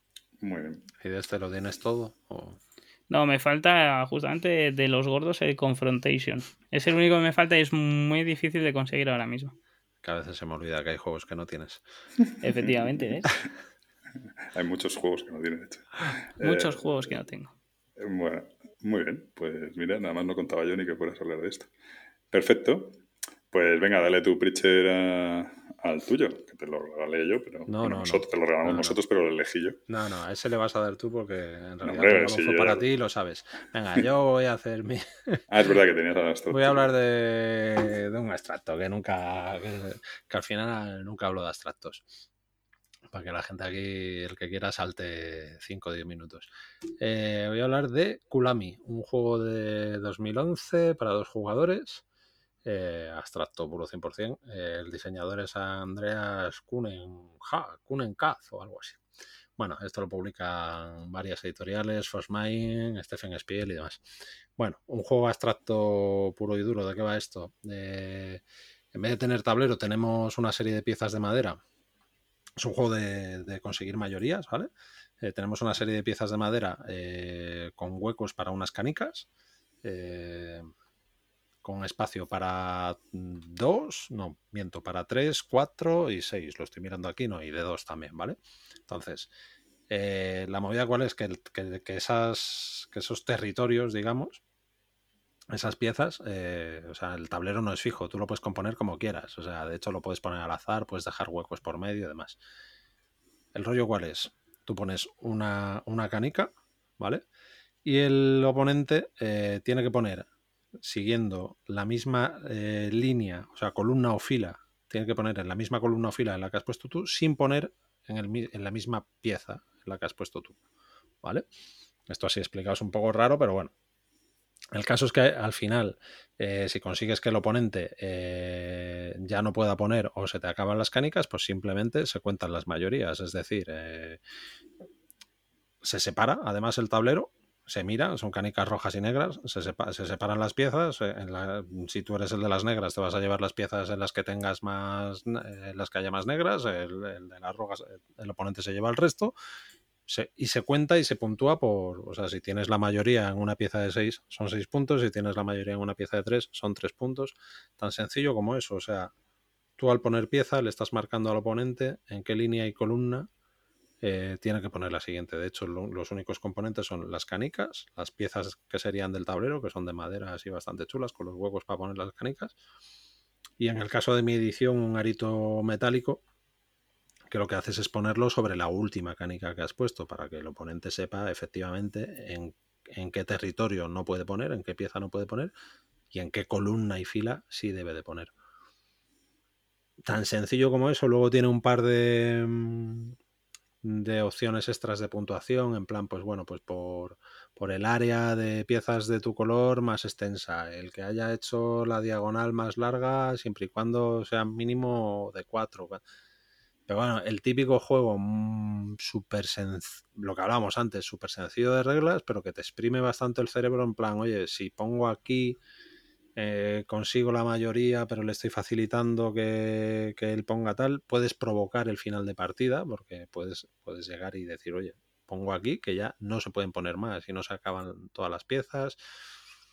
Muy guay, es un juego de estos que, que, creo que utilizan mucho los de Mensa, los de, o sea, que tiene premios de la asociación Mensa esta y, y no sé, muy, esto fue una, una, gacetada y de los. Vamos, hacía tiempo que no me pasaba de, que me lo enseñó Gonzalo. Vamos, no, que no me pasaba lo que no, lo que tú te estás pensando, que por eso te ríes. O sea, que no me pasaba de probar un juego y acto seguido llegar a casa y ponerme a buscarlo. De ah. hecho, no está muy fácil de encontrar ahora mismo. Pensaba que era que no te pasaba que probar un juego, jugarlo bien, que te guste. sabía, sabía que ibas a tirar por ahí bueno, eso que lo han jugado bien no lo sabemos tampoco. Él solo ha dicho que lo ha jugado con Gonzalo. Puede ser que se lo explicara mal. lo he jugado después más veces. Dejar, dejar, a, dejar a Gonzalo, hombre, que, que sabe las mierditas que me gustan y, me las enseña. Pues muy bien. Pues, ¿cómo era el nombre, perdona? Kulami con K. Kulami con K, ok. Sí. Este, yo creo que a ti, Pablo, después de haber jugado algunos abstractos así que te han molado, creo que te podría molar. Y duda, porque estos juegos, el defecto que tienen es que siempre los puedes llegar a. O sea, cuántas veces lo vas a jugar, ¿sabes? Si lo, o sea, que lo puedes pues, llegar a quemar, eh, te Digo que, que, las. Lo he jugado en dos, en dos sesiones. Dos o tres sesiones. Y en cada una de ellas más, más de tres partidas. Llevo ahora mismo diez. O sea que. Pues o sea, de esto que dices, joder, lo juegas tal cual, o sea, es que son partidas eso, pues no sé. Se, te puede ir como mucho a 25 minutos, media hora. Desde luego tiene un aspecto curioso. Eh, vale, pues Kulami, perfecto. Eh, bueno, pues voy yo entonces con, con My City, ¿no? Porque si no. Tu autorregalo. Autorregalo. bueno, esto fue que estábamos buscando. Eh, Espérate que no, lo tengo ahora viejo, voy a ir abriendo. Estábamos buscando, hace no demasiado, ha sido el cumpleaños de, de Preacher, que cumplía 32 años, Y, y entonces... Es que eres un gilipollas. y entonces había que ah, buscar regalo tal. O sea, bueno, a Preacher eh, yo creo que ya le vais calando, pero sobre todo te vas a su lista de wishlist y es imposible encontrar ningún juego porque es en plan rarísimo tal. Era como, tío, o sea, poner, no hay un juego normal, ¿vale? Y era imposible, imposible encontrar juegos de ahí, ¿no? Con lo cual, al final, dándole vueltas tal, si le pillamos uno de la wishlist, pero como era entre varios, pues hacía poco tal y, y de repente justo había estado yo viendo, visitando a Mike unos, en cuarto de juegos unos, unas semanas antes y había salido el My City y yo le decía, es que esto tengo que conseguir que alguno de estos se lo compre, porque yo estoy en plan que se lo compren ellos, ¿vale? Y no había manera, no había manera, y de repente llego y digo, es la solución, se lo regalamos por su cumpleaños, ¿sabes? qué, qué ruin. Tal cual. Bueno, pues bueno, ha sido un triunfo, ha sido un triunfo, ¿vale? My Sí, City es un juego de, de 2020 de Reiner Nizkia, eh, lo edita De Beer, ¿no? Y Cosmos, bueno, Cosmos es la original y lo edita De Beer y, ah, mira, veo que el artista es Michael Menzel. Eh, ¿De qué va esto? Bueno, para empezar, es un juego de colocación de, como ya estamos, de fichas del Tetris, ¿no? De- hoy estaba justo el debate en Twitter de Poliomino, ¿no? Bueno, cada uno tiene un set de fichitas de estas. Eh, este set hay de tres colores, los tres colores contienen las mismas formas. Y lo que viene a ser, en eso me recuerda un poco a, Welcome to, ¿no? Del, del Roland, Roland Bright este, ¿no? Hay un, hay un mazo de cartas y se da la vuelta a la carta y dice a todo el mundo la pieza que tiene que colocar, pues la Z roja o la- el palito amarillo, ¿no? Entonces tú tienes una cuadrícula y tienes que ir colocándolo respecto a unas reglas, pues hay que empezar pegada al río, luego tienen que estar todas en contacto, no puedes eh, ir colocando a lo loco y se trata de ir colocando. ¿Cuál es la gracia del juego? El juego lo que pasa que viene con una especie, bueno, no con una especie, no con una campaña legacy, por así decirlo. Entonces empiezas con estas reglas muy básicas que digo y al final de cada partida hay unas condiciones de puntuación. Pues por cada espacio que no hayas, eh, tipo patchwork, por cada espacio que no hayas rellenado, pues menos un punto. Cada árbol que esté sin tapar, un punto positivo. Cada piedra que esté sin tapar, eh, un punto negativo, ¿no? Y mm, si no me equivoco, en la primera partida, poquito más. A cada pieza que no hayas colocado te restas puntos porque te permite, si no quieres colocar una pieza o no puedes, puedes pasar y entonces pierdes un punto y no colocas la pieza. Y eso es lo básico. ¿Qué ocurre? Que tú juegas eh, eh, una... ¿cuán- ¿Cuántos sobres vienen entonces? Al final no me acuerdo. Me parece que son 15 en total. 15 sobres, cada sobre incluye tres partidas No, no, diferentes. Vamos. Son no sé, ocho, no sé. ¿no? Ocho sobres. Eso y- puede ser, 8 por 3. 8 por 3, 8 por 3 me suena sí, más, sí. 24, 24 partidas diferentes, ¿vale? Entonces, eh, No cada, sé, lo tienes tú en tu casa, de hecho, como es tu Ya, sí, lo regalo. has dejado aquí. Eh, cada partida, cuando tú juegas, pues eh, al final de la partida se decide quién gana, le dan unos puntos, entonces es lo típico, el que ha quedado primero, pues consigue dos puntos de victoria de lo que es la victoria final, pero le ponen una pegatina o alguna cosa que le estropea un poco el tablero para la siguiente partida, ¿vale? Le pone, pues en tu tablero pones una piedra más, por ejemplo, que ya pues es una cosa que te va a restar puntos en la siguiente partida menos que la tapes. O pone, o al otro le dan más árboles para que lo tenga más fácil, ¿no? Entonces, como que va ahí con un pequeño mecanismo de compensación no muy llamativo, realmente. O sea, es un poquito, es una cosa así, pero que te va un poco ajustando la cosa. Y la historia es que va metiendo, va metiendo condicionantes. Pues de repente, no quiero hacer, bueno, es un poco spoiler de un Eurogame más seco que la Mojama, ¿vale? Pero bueno, no quiero tampoco hacer spoiler. Salen unas fichas nuevas para todo el mundo. ¿Qué tal? Salen nuevas formas de puntuación. eh, salen nuevas condiciones de, de, oye, en esta partida no se puede colocar en esta zona, o hay que empezar colocando en esta zona, o tal, ¿no? Y cada partida lo hace, lo hace, lo va haciendo un poco diferente. Y ya está, es eso. O sea, la mecánica del juego es tú tienes tu, tus, tus set de fichas, cada uno tiene el suyo, y se levanta una carta y la tienes que colocar. Con lo cual también sabes que están todas las cartas en el mazo y hay momentos en los que dices, joder, ahora me viene fenomenal si sale la L azul, ¿no? Pero, pero no termina de salir la L azul. Entonces tú dices, joder, bueno, pues esta la descarto porque no la puedo colocar. Venga, otra. Si quedan tres cartas, ya tiene que estar a punto de salir, ¿no? Porque tú sabes las, las cartas, que, las fichas que quedan por salir y como tienen que salir todas, eh, pues ahí está, ¿no? Y. Y luego es esto, el juego no tiene más, es, se le da la vuelta, todo el mundo coloca la ficha y tal, y al final, según las condiciones de cada partida, se puntúa, ¿no? Lo que pasa que, según vas jugando partidas, va añadiendo más formas de puntuar, más condiciones y más cosas y tal. Y me parece tal genialidad de juego, o sea, me parece, yo ahora mismo es un juego que recomendaría a todo el mundo, salvo que no le gusten los juegos de colocar piezas, eh, tal, que no, porque no te gusten, pues no te gustan, perfecto, pero me parece una genialidad que empiezas a jugarlo y dices, vaya tontería, y de repente mete una regla y dices, anda, esto cambia tal. Ah, es que si coloco así, eh, pues claro, a lo mejor hay que empezar la partida de esta manera. Pues es que, o sea, y le vas viendo de repente los matices. Cada vez que mete una regla te cambia un poco lo que, te valía antes ya no te vale. Cuando te toca colocar una pegatina, el decidir dónde la coloco, porque si la coloco aquí ya pongo todas las piedras juntas, entonces es más fácil taparlas, pero bueno, quizás si las pongo todas juntas también es más fácil que no me cuadren luego las piezas. Bueno, o sea, me parece, me o sea, cuando ves un juego de estos y dices tú, ¿cómo puede ser que en 2021 esté un tío inventando esto? O sea, no inventa nada en realidad, pero ¿cómo puede hacerlo tan bien? ¿no? Es una, me parece, una, un, juego. Llevamos cuatro, tres, tres sobres. Tres, sobres, nueve, partidas. Nueve partidas de 24 que debería tener. En una sesión nos estamos haciendo un sobre, que son tres partidas, y que dura una partida 25 minutos o algo así. Sí, por ahí. No dura más.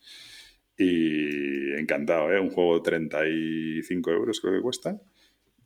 Eh, vamos, me parece buenísimo. Y luego tiene un modo que no hemos probado, que es como ya el modo para jugar sin campaña, ¿no? Que es un poco... Sí, por lo que cuentas las reglas, debes de jugar las primeras cuatro o cinco partidas para luego... Sí, desbloquear algún componente que... Pues eso, porque el, el modo sin campaña, pues Hmm. que, no, que no nos lo hemos mirado, la verdad, pero bueno, vamos, que después de esas 24 partidas, en teoría te queda, pero... El, modo sin campaña es eh, básicamente lo mismo, lo único que entra en la mina. Y la mina, la mina es el primer jugador que tape ambas minas en el primero, se lleva tres puntos. Ya está, el resto del juego es idéntico. O sea, pero que te quiero decir que aparte de que te queda... Pues, era la eterna pregunta con los... Con los Legacy con los Legacy, ¿no? Que si cuando terminas eh, con Pandemic, ¿no? Pues se preguntaba mucho, oye, cuando terminas te queda un Pandemic que puedes rejugar y tal y cual. A ver, en este sí, de hecho, se juega por el otro lado del tablero, o sea, vas a jugar en un tablero limpio, digamos. Sí, pero el juego en sí yo creo que no merece la pena jugarlo. O sea, como juego, a eso sin ser Legacy, no creo que merezca la pena jugarlo. Es que esto, no ser una campaña con una historia detrás ni con tal, sino que simplemente son modificaciones. O sea, yo Hombre, sí lo, puedes, lo puedes llegar a jugar. Yo creo que el matiz es que después de jugarte 24 partidas, con el cambio de reglas y tal, y que a cada uno le van cambiando sus fichas, no son exactamente iguales y todo ese rollo, claro. Eh, ¿qué ganas te van a quedar? Como el Pandemic, es que qué ganas te van a quedar de jugar luego un Pandemic. a eso te voy, pero tú de un Pandemic corrígeme si me equivoco, pero después de terminarlo, no te. Bueno, ha habido gente que sí lo ha hecho. te juegas otro Pandemic Legacy, pero ya la historia te la sabes, tal cual, no sé qué. Yo mm. le vería más sentido a este, por precio y por todo, coger y decir, oye, nos compramos otro entre los que lo, vayamos a jugar y, Gabriel es lo que jugamos otra campaña. Gabriel es lo que ha hecho, creo. Sí, sí, yo lo he hecho y, y sigue siendo igual de interesante. Pero bueno, Gabriel lo ha hecho para ir por delante nuestro y en la no, Para abrir los sobres antes de saber lo que viene, cabrón. no, no. De hecho, estoy en el mismo punto ahora mismo. Seguro que ha abierto todos los sobres ya. No. Eh, eso, eso no, eso ya me pasó, pero no fue queriendo. Y eh, no, la verdad es que volverlo a jugar me justamente cuando lo compré me preguntó Pablo que si que, le tenía que montar la experiencia de volverlo a jugar eh, porque supuestamente yo ya sabiendo lo que venía tenía cierta ventaja para nada mm. pero para nada no porque es eh, la colocación bueno al final es, una pegatina quiero decir aparte de que sea una pegatina es más eh, tu visión la visión que pueda tener el jugador la visión espacial o sea de cómo colocar la, la ficha no bueno, hombre, y yo creo que sí tienes una pequeña ventaja en el sentido de que, nos ha costado, y de hecho es más, jugamos las dos primeras sobres más o menos muy seguido, y el tercero hemos tardado más en jugarlo.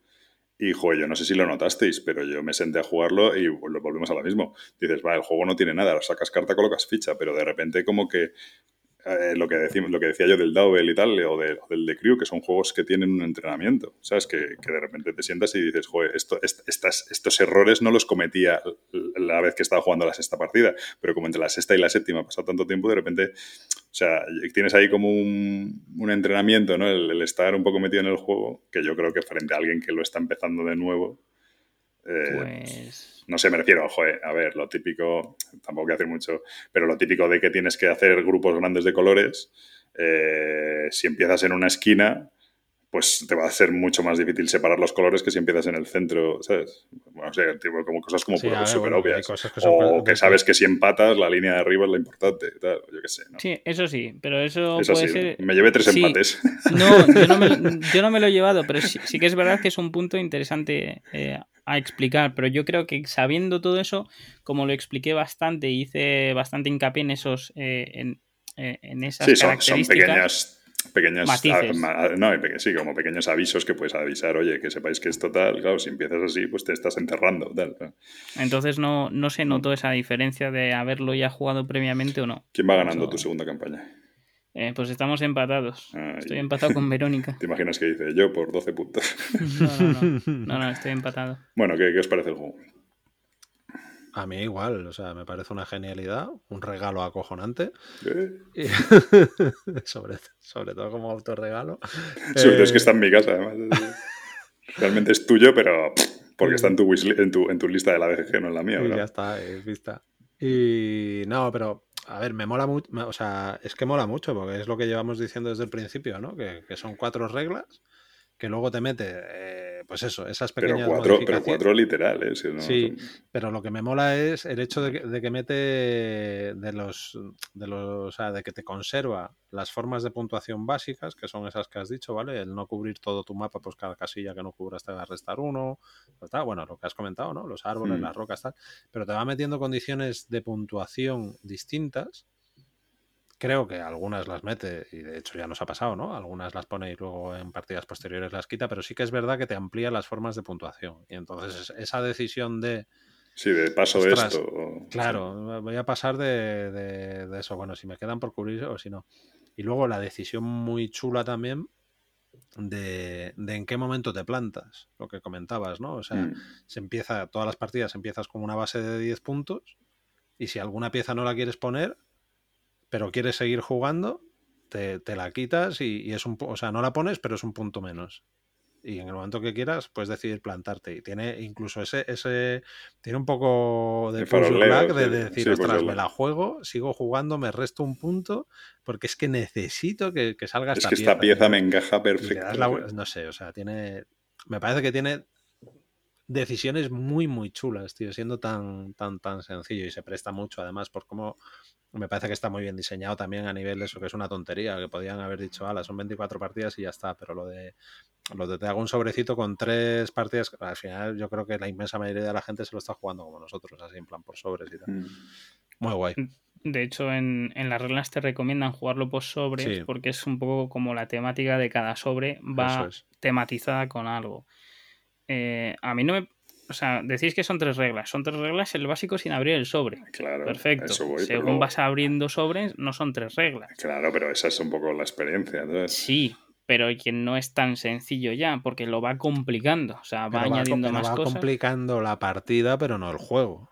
No, el juego no lo puede complicar porque los elementos que hay. Lo, Bueno, que no lo la, lo que complica es la manera de puntuar. Pero claro, cada partida te está metiendo una regla que es una línea. O sea, estás hablando que, que sí, cada vez lo hace más complicado. esto. Ahora no o sea, evidentemente, si, si tú a un tío le llegas y le explicas la partida número 8, para empezar, ya es más serio el asunto. Pero claro, como el, vienes jugando la 1, la 2, la 3, la 4, realmente Sí, no... la mí- progresión perfecto. Pero si tuvieras que entrar no, en no una de no las sé, partidas, no sé. Hombre, tampoco es eh, agra, Pues pero sí. No, sé, vale, pero son más- ya veremos, pero porque además es lo que, si no me equivoco, si mal no recuerdo, o sea, te va metiendo, pero te va quitando también, o sea, no es todo el rato Mm, añadir, añadir, añadir. no, no, no, no quita quitar no nada. quita.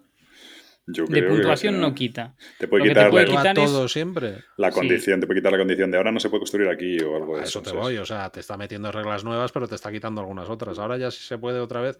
O sea, Sí, pero bueno, decir no, que pero no son siempre añadidos, añadidos, añadidos. La puntuación de momento están siendo siempre añadidos. ¿eh? Sí. La puntuación no ha quitado. de reglas en general, digo. Sí, no, las reglas sí de... A ver, lo que puede pasar es que no te permita pasar y de repente te permita pasar. Eso es. Pero son cosas muy puntuales. Claro. Mm. ¿vale? Pero que te quiero Entonces, decir que dices, si, o sea, es un juego súper sencillo. Si metiéramos a alguien ahora en la nuestra que llevamos nueve, ¿qué sería? ¿Un, un peso medio familiar? No, no, sí, sí. Y aparte, bueno, luego tiene una cosa que le dices, mira, chaval, das la vuelta a una carta, la, ca- la ficha que sale la colocas. Vas a hacer, vas a hacer menos 15 puntos, pero, pero que realmente jugarlo es Sí, que es dar la vuelta a la carta y la ficha que te sale la colocas. partida, Cuando lleves seis fichas y no te quepa ninguna más, has terminado, ¿sabes? Pero bueno, eso ya, claro. Y luego Y- eso me, me parece muy guay. sis- que- Perdona, Perdón. Gabriel, dale, dale. Que tiene un sistema para meter a un jugador en plena campaña. Eso es. Vale, que es copiar la ciudad de un de otro jugador. No sé si del último o de otro. Entonces tienes esa posibilidad de meter a alguien durante la campaña. Y, y tiene una cosa que me parece bastante agradable, que es el sistema de compensación. De compensación entre el que gana la partida Sí. y el que la pierde. Y a su vez me parece un poco, que esto lo comentamos justo antes de empezar el programa, me parece un poco, digamos, capullo.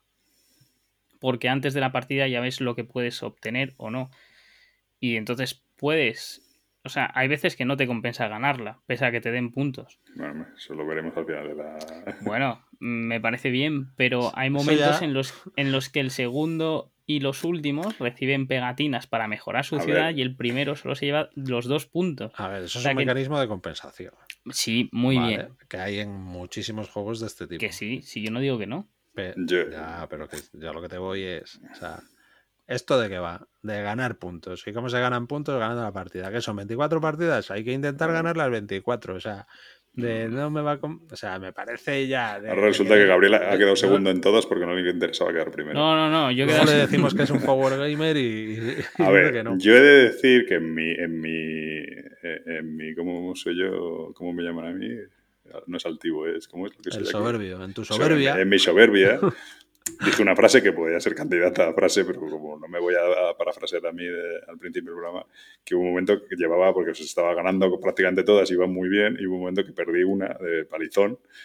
Y dije, a ver si he perdido la que había que perder, que, era- que es la que me ha dado una fichita súper pequeña y vosotros tenéis unos mostrencos para colocar después. tal, ¿no? Sí puede ser que alguna diga, pero bueno, nah, o sea, una sí, pero luego, por ejemplo, tengo piedras ahí a porrón y, y vosotros tenéis más árboles, bueno, yo qué sé. No sé, es lo que dice Pritchard, hay que...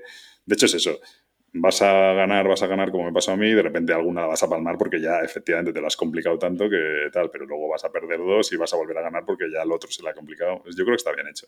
Y no Sí, tienes, sí, y no- sí. y no tienes una sensación de me está metiendo un hándicap que me lo hace súper injusto. Es un Claro, poco... Me, me aprieta un des- poquito. El desempate sí me parece injusto. Bueno, y sabiéndolo, ¿no? O sea, me Te parece, parece, te injusto. parece injusto porque no te enteraste si has perdido no sé No, no. cuántos No, empates. la última la ganó. Se nos, se nos, a mí yo nunca te lo he tenido en cuenta, pero alguna vez lo sabes. La primera vez nos lo comimos con patatas, pero luego ya... El desempate, pero- para que no lo sepa la gente, si empatas a puntos, es el que más, el que más fichas rellenas tenga de la fila de arriba. Podría hacer eso como cualquier otra cosa. No es injusto, sabiéndolo, pues mete fichas arriba, ¿sabes? Sí, bueno, pero si no te cuadran tampoco, ¿para qué vas a poner? Pues no es injusto, es que no has Bueno, querido pero si ponerlas. tienes, eh, pues es muy sencillo. Si tienes do- dos opciones igual de válidas, pues vas a ir a rellenar de arriba hacia abajo. sí, A mí sí. se me olvida, pero... Bueno. A mí también. Sí, durante la partida yo no pienso en eso. Claro, Puedo pensar en no querer ganar o en querer ganar, pero en eso no. No, pero sí que hay muchas veces que piensas que es lo que mola de, de joder, si pongo esta ficha aquí, tapo dos árboles, que son dos puntos menos, pero por ejemplo estoy rellenando cinco casillas, que son cinco puntos más, o, o cinco puntos menos que nos restas. Claro, por eso son muchas decisiones. Entonces son de ahí de plan de, joder, no quiero tapar árboles, pero claro, si estoy tapando esta ficha me la coloco así y encaja perfecta y, y- y al final estoy haciendo un más tres en vez de un menos dos. ¿sabes? Pues ese- bueno, como el patchwork y ese rollo, ¿no? El Ujú. patchwork. De todas formas, yo creo que nos quedan muchas partidas y hay muchas modificaciones del tablero. Veremos, veremos. Sí, claro sí, sí. Puede dar una yo vuelta creo que es, bastante que es- grande. que lo que mola también, o sea, el mecanismo de compensación, que es un mecanismo de compensación como otro cualquiera, como- eh, pero mola también que, que no solo es te doy una ventaja o te doy una desventaja, sino que, que eso es lo que está, eso es el legacy, eso es lo que está provocando que cada uno tenga un mapa distinto. Sí. Y Sí. eso mola mucho. Bueno, si fuese no sencillamente vas a poder hacer una acción más o vas a empezar Sí. con 12 puntos en vez de con 10 o vas, pues no molaría tanto. No vamos a darle más vueltas. Yo creo que recomendado por los tres, t- 35 euros creo que cuesta. eh, familiar, pero no solo familiar, ¿eh? o sea, nosotros no, o sea, nos está encantando. Juego que merece mucho la pena, salvo que no te guste este tipo de juegos porque no te gusta, pues, no te- pues es un abstracto tal y ya está. Pero si no, muy recomendado. eh, un juego muy, muy majo. My City. Regalazo. De, de David. Eh, por eso. Eh, nada, no sé si hay algún alguna reseña más, ¿no? O- ¿Cómo vamos de tiempo? Todo depende. Bueno, pues no sé, pues llevamos una hora y media casi, pues tú verás. ¿Qué es lo que querías hablar? Que no me acuerdo, que hemos hablado, pero no. De Nidavellir. Venga, pues un poco rápido, vamos. Muy rápidamente. Bueno, es uno, un juego diseñado por Serge Laguet, ¿vale? Y el artista es Jean-Marie Mínguez. Y aquí en España creo que lo publica, no tengo ni idea quién lo publica. Maldito. Tienes, ¿Maldito? Maldito. Tienes que reseñar sí o sí un juego con los artistas en francés, ¿no? Para- Vamos, No. en francés, franceses, digo yo. Mm, tampoco. No, no, no me había dado cuenta. Eh, es un juego de draft, en realidad. Bueno, se draftean monedas. Pues repite el nombre de la vez que es un Dramón. ¿eh? Que repitas el nombre. Nidavellir. Es que, es, un- es que una de las cosas que tiene este juego, el mayor defecto que tiene yo creo que es el nombre. Pero Bueno, sí, po- podría ser. bueno, Entonces, el juego es un. es eh, básicamente unas pujas con una. con un draft de monedas y un set collection de diferentes eh, colores de cartas que representan enanos. Cada uno de los colores va a tener diferentes habilidades durante la partida. Se juega en dos rondas, dependiendo del número de jugadores, o dos rondas de tres o, o dos rondas de cuatro. ¿Vale? Y en, eh, en la que vamos a ir apostando en tres tabernas diferentes que van a tener un número de enanos en cada taberna eh, correspondiente al número de jugadores. sí, Entonces, el que de, apueste- de cartas, es que has dicho. Sí. De repente dices enanos y. Claro. Las cartas De enanos. Si tú pujas con unas, con unas monedas, eh, tienes que hacer tres pujas. Ahí- o sea, bueno, tres porque somos tres. No, no, son tres tabernas siempre. son, siempre son tres tabernas, ¿no? Sí, Pues eso, en lo que varía es el número de cartas en cada taberna. Tú pones una moneda boca abajo en cada taberna. Y entonces. eh, y, puj- y pujas por ser el primero en elegir en, en cada taberna. Dependiendo del valor de la moneda, efectivamente, que las básicas van hasta el 5, creo que tienes 0, 2, 3, 4 y 5. Eh, entonces, dependiendo de eso, eh, vas a poder eh, elegir primero carta en cada una de las tabernas o no. ¿Por qué esa elección de cartas? Porque si vas consiguiendo cartas de un mismo color, te van a dar diferentes beneficios. Por ejemplo, las moradas y las verdes dan puntos según el número que tengas. Las rojas, que son los guerreros, te van a dar puntos directos, más si eres el que. El jugador que más eh, cartas de esas tiene, te va a dar la, la de la moneda. Los mineros eh, tienen un sistema de, de rangos, que va, es que es una. Bueno, lo típico de de, rangos. de 1, 3, 9, ¿no? Sí, el set collection. Bueno, no, el, el- Bueno, al final son seis tipos de, ¿no? ¿Seis Sí. distintos? ¿Seis tipos de set collection? eh, son cinco. Pues cinco, son que cinco. cada uno puntúa de una, Cada uno de puntúa una de una forma manera, distinta, ¿no? sí. Efectivamente. Y lo interesante de aquí es la moneda de cero que te permite intercambiar eh, las dos monedas que has dejado aparte, ¿vale? Porque eh, pujas en tres y dejas dos fuera. Hay una moneda que te permite intercambiar eh, la suma de las dos. La más alta la cambias por la suma de las dos. Es decir, si me he dejado un 4 y un 3, pues voy a coger un 7 y lo voy a intercambiar por el 4. ¿Vale? Entonces vas evolucionando las cinco Las monedas monedas, que las tienes. monedas con las que pujas. Que luego también esas monedas en función. Hay cartas que te dan monedas mejores y cosas así, ¿no? Y Efectivamente. efectos especiales de héroes y que, que pujas por Claro. ellos y tal. al final de, las, de la primera ronda eh, se mira a ver quién tiene las mayorías en cada una de estas eh, de estos colores, ¿vale?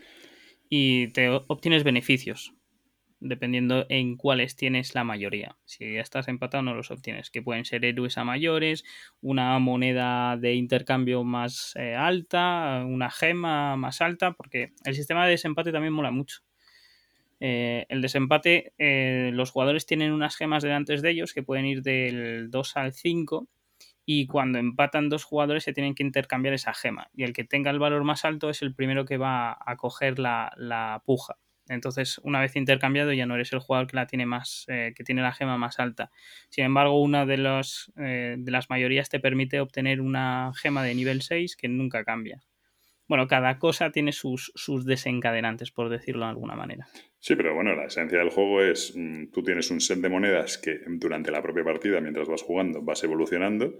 Entonces tú, claro, si pujas con el cero, estás pujando muy bajo, pero estás mejorando tu- tus fichas para la siguiente puja. Un poco como el Ra, por ejemplo, que pujabas una ficha mala para, para llevarte una buena o lo que sea.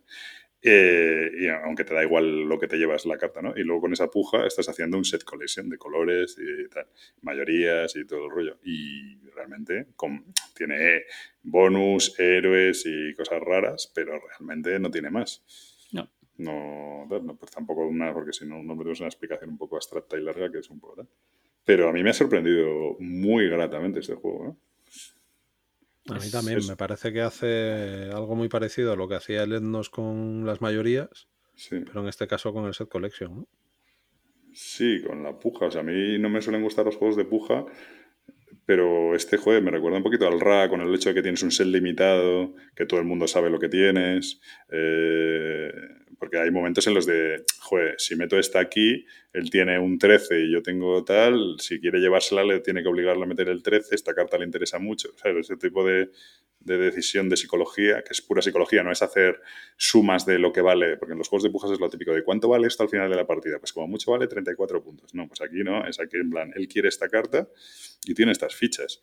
Y si la quiere, o sea, es un poco ese tal. Entonces, jo, a mí eso me gusta mucho. Y no sé, le he visto, le he visto, le he visto profundidad. Sí que le, no, yo lo, solo lo he jugado en Board Game Arena, que está muy cómodo, está muy bien, pero mm, tengo la duda de si, en claro, en Board Game Arena lo ves muy bien, los puntos que lleva cada uno, no sé qué. Tengo la duda de si en la mesa es- es- es- no se ve tan bien. o- No, y, y eso mola porque te crea una incertidumbre. En Board Game Arena, Sí, la visualización que te da es sobre la carta que le interesa al otro por los multiplicadores que puede claro, llegar a tener. claro, lo ves muy claro. En, en mesa no, pero ahí está también la gracia un poco de jugarlo en mesa, porque no sabes realmente si le interesa, a- o sea, en cierto claro, rango sí, No lo pero tienes tan claro, sí.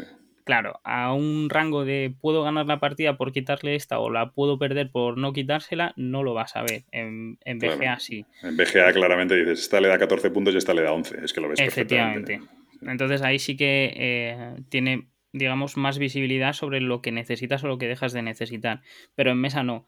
Pero es que incluso te diría que jugándolo en mesa es más. eh, las pujas van más enfocadas a lo que no necesitas. Es decir, a lo mejor la puja más alta no la vas a hacer sobre la carta que más te interesa, sino sobre eh, la taberna en la que menos te interesa llevarte algo. Porque no quieres esa carta para nada. ¿Vale? Entonces, como no, claro, es, es que como no tienes ese sistema de puntuación tan visible, ¿vale? Tú a lo mejor lo que no necesitas es llevarte un tipo de carta. A ti a lo mejor un más 5 a una moneda no te sirve de nada. Sí, para no ser el último, entonces prefieres llevarte una verde. y- Efectivamente, entonces ahí es donde a lo mejor vas a utilizar tu puja más alta para no llevarte ese más 5 que no te sirve, claro. ¿vale? Entonces es... eh, No voy a decir que es un juego diferente, pero sí que No, tiene otro enfoque Lo entiendo mucho, sí, sí, claro. Tiene otro enfoque que no, que no vas a ver en BGA. Que, que está muy bien, que la implementación en BGA mola muchísimo y te autocalcula prácticamente todo. Pero te da, en jugarlo en mesa te da esa incertidumbre de, de, vale, sí, veo que tienes mucho, pero no voy a saber cuánto tienes realmente. Y aparte, el sistema de rangos, que es una cosa que no hemos comentado, eh, los, los enanos, las cartas de enanos tienen como unos rangos, que son como unas banderitas en el lado izquierdo arriba. Y eso es lo que te permite eh, obtener héroes. Cuando completas una fila con todas las cartas del mismo color, con rango, digamos, que tienes una fila completa, te da, te da una bonificación, que es obtener un héroe. Y con eso también las partidas se hacen muy Más diferentes. diferentes, porque es lo que es diferente, claro. Claro, cada uno va a coger una bonificación enfocada a lo que está jugando. Y mola muchísimo, la verdad. Yo no quiero tampoco darle muchas vueltas y tal, que estamos alargando, pero sobre todo me sorprende que se ha hablado poco de este juego, me parece un juego, me ha sorprendido muy gratamente. Eh, ni vale venir, o como se diga. Se ha hablado muy poco, fue Ni de rollo Avenir, sí. juego de la semana, tal. Y, y, y no sé si tú lo has mirado, Gabriel, pero me suena que secuela o segunda parte. O Tiene una expansión, eh, que es el Thingebelir, que la recomiendan mucho para partidas a dos jugadores, porque a Ah. dos jugadores, eh, digamos que mm, tienes, eh, como si estuvieras jugando a tres, tienes tres enanos por, por, por taberna y es más, eh, la decisión no, no es tanto psicológica, es qué necesito, qué no necesito, pues entonces va enfocado más a eso. Es una- un enfrentamiento más directo, más de toma y daca a dos jugadores. Y esto le añade unos nuevos poderes y unos nuevos héroes que por lo visto mejora mucho la situación a dos. Mm. Muy bien. Pues a ver Pues si bueno. quedamos en, en físico. Muy guay este juego, la verdad, muy recomendable. Eh, venga, pues nada, vamos con Fast Forward, ¿qué tenéis ahí pendiente para, para jugar? ¿Tú qué tienes? ¿Yo? Sí. Eh, pues el, el último juego que me he comprado después de cuatro meses, que es el... ¿Cómo se llama? Eh, no sé qué, Whispers. Eh, War of Whispers, ¿no? Eh, Si no Ah, lo el sabes de tú, vamos mal. Este, ¿no? Ese, eh, que bueno, tiene muy buena pinta, la verdad, porque típico... Bueno, yo creo que es lo que, fíjate, lo que el Dan of the Peacemakers querría ser, pero que no es, ¿no? Bueno, lo que pasa es que el Dan of the Peacemaker es cooperativo, es competitivo, eh, que básicamente hay unas facciones en un, en un mundo fantástico que se están enfrentando entre ellas y tú al final de la partida tienes que, que a ti te da puntos. Cada facción, pues hay una facción que te da tres puntos por cada ciudad que tiene, otra te da dos, otra te da uno, otra cero y otra te resta, ¿no? Y eso es aleatorio y cada uno lo tiene, lo tiene diferente. Entonces, eh, a mí la roja me da más puntos que a ti y tal. Entonces, a mí me interesa que la roja le vaya mejor. Y básicamente es eso. O sea, no, es que yo sea, vaya con el rojo, sino que tú tienes que manipular el rojo y el azul y tal para que consigas sacar más puntos que el de al lado, que tiene otra combinación posible. Y un poco saber exactamente qué está haciendo el otro, tal. Bueno, tiene. tiene y nada, muy sencillo, es que no tiene mucho misterio. Eh, entonces, a ver qué tal. War Whispers. ¿Y eso que Pues lo eso. vas a jugar con nosotros? o? Pues hombre, me gustaría, sí. No, lo va a vender antes de jugarlo. No, no, no, no, más súper sencillo este, ¿eh? Parece muy sencillo. Tiene cuatro cosas y tal. Le ha salido bien de precio. Perfecto. Muy bien. ¿Vosotros? Vale. Yo tengo. Bueno, ya le he jugado, lo he jugado un poco a eh, el Sky Tier, ¿vale? De juego De escaramuza. de escaramuza que ha, que ha traído TCG Factory.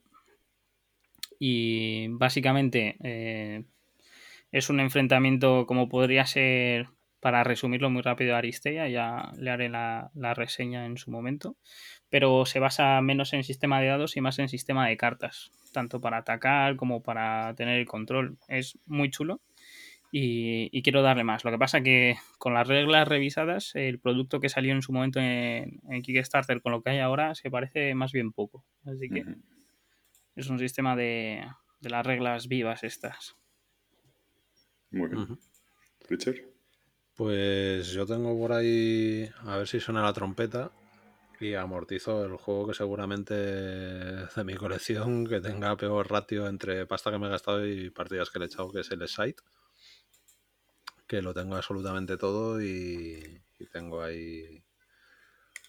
Vamos, voy a jugar este viernes y a ver si puede ser que suene la trompeta y, y nos liemos la manta a la cabeza con, con la campaña que creo que vosotros dos no estáis para nada interesados, por eso no os lo he comentado, así que bueno, pues a ver, a ver si, a ver si es verdad y a lo mejor como, como plancito para el verano podría molar mucho. Eh, vale. Pues ya está, eso es todo. Por mi parte, Eh, ahora mismo sí. Perfecto. Bueno, pues vamos Bueno, con los follows y unfollows. rejugando y demás, eso siempre. Vamos con los follows y unfollows. Venga. Vamos. Vale, venga, pues empezad. Pues venga, empiezo. Mm, Mi unfollow, ¿vale? Eh, reitero con level 99. Eh, ¿Por qué? Muy sencillo. Eh, hace, bueno, hace poco, cuando llegó el Kickstarter de Millennium Blade, eh, llegó, llegaron varios componentes destrozados. Bueno, el caso no es este. El caso es que mm, para los reemplazos eh, lo han metido en el Pledge Manager del último proyecto que tenían de Kickstarter, al que había que eh, pagar. Eh, Un dólar para meterse. no, dólar no, había que pagar los eh, las taxis, el VAT, Sí. eh, Ah, había que pagar el envío y lo que costaban las piezas de reemplazo. Básicamente se te iba el reemplazo a 30 dólares para una caja y un tray de plástico. Para algo que han hecho mal ellos. Para algo que han hecho mal, efectivamente. Así que enhorabuena Level 99, que lo están haciendo todo muy bien. Ojalá sigan así. Pues vaya plan. Muy bien, Pritchard. Venga, yo voy a dar el follow, el bueno, algo rapidito, que además vosotros ya sa- sabéis de qué va, a, a Chris Kirman, que este hombre es el dueño de la editorial Dice Hate Me, Eh, bueno, no sé si recordáis, hace un programa o dos en un eject eh, se lo, o sea, comenté el que aquí se ha publicado por Looping Games Cerveceros, eh, Brew Crafters o algo así, de, Travel Car Game, me parece que es en, en inglés que, tiene, ese, tiene ese sobrenombre de Travel Car Game porque hay un Brewcrafter de la misma editorial que es, que es más grande. Bueno, el caso es que, el otro día pues, pues publiqué unas fotos en Instagram y en Twitter de, de la única partida que le jugué y, la verdad es que es un juego eh, de, gestión, de ir eligiendo cartas, muy, muy, muy sencillito, pero lo que hablábamos antes, o sea que es súper sencillo, lo cual no quiere decir que sea malo. Lo que pasa es que se queda muy, muy corto. O sea, sería un juego que le regalaría a alguien para, para eso, para en plan, oye, pues si, si más o menos te pica la curiosidad de esto de los juegos y no sé qué tal cual, por precio que es súper baratito, que no dejas una baraja y demás. Bueno, el caso, el follow, ¿por qué viene? Porque lo comenté, hice ese mismo comentario y me contestó el, ya no recuerdo si fue por Twitter o por Instagram, eh, al final terminamos tuviendo una conversación eh, porque me contestaba diciéndome que lamentaba que el juego no me hubiera gustado, que no tal, pero que me agradecía mucho el comentar, el que lo comentara y tal. Un poco haciendo, pidiéndome disculpas porque hacía la traducción con Google Translator y demás y no sé qué. Y, entonces yo le decía, digo, no, lo que quiero decir es precisamente, porque además en Instagram sí lo pongo, en, suelo poner, comentar, hacer el comentario en inglés y en, castellano. Y digo, precisamente lo que digo es que a mí se me queda corto, pero que me parece, eh, pues bueno, pues un, por, precio, por producto y tal, pues que podría estar guay, pues si se lo quieres regalar a alguien, pues que, pues yo que sé, a mis sobrinos o a alguien que, que tiene su público. El caso es que el tío, en cualquier caso, aunque pensaba que de mano era una crítica mala, mm, después encima me pedía disculpas y tal, pero ya de mano, cuando pensaba que era algo realmente malo, todo lo que yo había dicho, eh, pues aún así lo aceptaba súper bien y, lo, y, Sí, decía que en cualquier caso, gracias por hablar del Exactamente, y entablaba una conversación súper cordial y demás, y no sé, y que creo que, que muchas veces vemos como, como hay malas críticas, pero también hay, lo hemos hablado muchas veces, malas reacciones. Malas reacciones, y me, me, pareció genial, terminamos hablando del tema, tal, y decía, sí, sí, pues pues sí, precisamente es una simplificación, es solo hemos cogido una parte del juego grande y hemos hecho esto y tal, y a ver si, si lo puedes probar, cuéntame, si pruebas el grande y tal, no sé, muy bien. O sea, vamos, me pareció que, reaccionó precisamente como, como creo que tiene que, reaccionar un editor, ¿no? O un autor. Mm, muy bien. ¿Cómo se llama? Eh, Chris Kirman es el. la editorial es eh, Dice Hate Me. Perfecto. Vale, yo voy a dar un unfollow, como siempre, el típico unfollow de Asmode, que es el de que volvieron a lanzar, que es que me parece muy heavy, tío, volvieron a lanzar, parece ser, otra expansión de otro unlock sin volver a actualizar la aplicación a tiempo, ¿sabes? Entonces, ¿sabéis que el, el unlock, porque te partes de risa? Vale, vale, está Richard partió risa. Eh, el, el unlock, ¿sabéis que es lo eh, un juego que requiere una aplicación para jugar es impepinable, pues lo, lo típico, lanzan el unlock un viernes y hasta el martes de la semana siguiente, pues otra vez no se podía jugar, cosa que me parece alucinante. comprendo que son departamentos que van por separado, pero tío, no lances el juego. O sea, tiene que estar la aplicación actualizada una semana antes de que lances el juego. Y si no, no lances el juego. ¿Sabes? Es que no puede ser. Lo espera, te lo guardas una semana en el almacén y listo. O avisas a las tiendas de, oye, no lo saquéis porque todavía no. Ya está. Punto. Pues eso. Me han follow a, a Gabriel. Pues yo. Eh, es que no sé si ya se lo he dado o no. Pero mi follow va a ir a las editoriales. Eh, creo que ya se lo he dado. A las editoriales que ponen los challenges de los juegos para seguir dándoles vida. Pero creo que se lo he dado. Hmm. Sí, eso yo como. Sí, pasa apuntada como que ya está hecho. Con el Orchard. Pues nada, te, saltamos. Efectivamente, pues me saltáis. Pues no lo había apuntado, como que ya lo había dado. pues, pues mira, se lo voy a dar a la aplicación del Destiny, que funciona bastante bien. Sí, está bien, está bien, la verdad. Está bastante bien. Muy bien implementada. Debo decir que el otro día escuché la locución en castellano, me pareció bastante patata. ¿eh? La locución en castellano sí es regular. Bueno, pero es que ahí ya depende de lo Sí, que pero es grabada sin estudio. O sea, se, se nota, se nota que es grabada tal, sí, eso es verdad. Pero la aplicación en sí funciona bien. No, la aplicación no está nada mal. No, no, o sí, sí, sea, muy bien.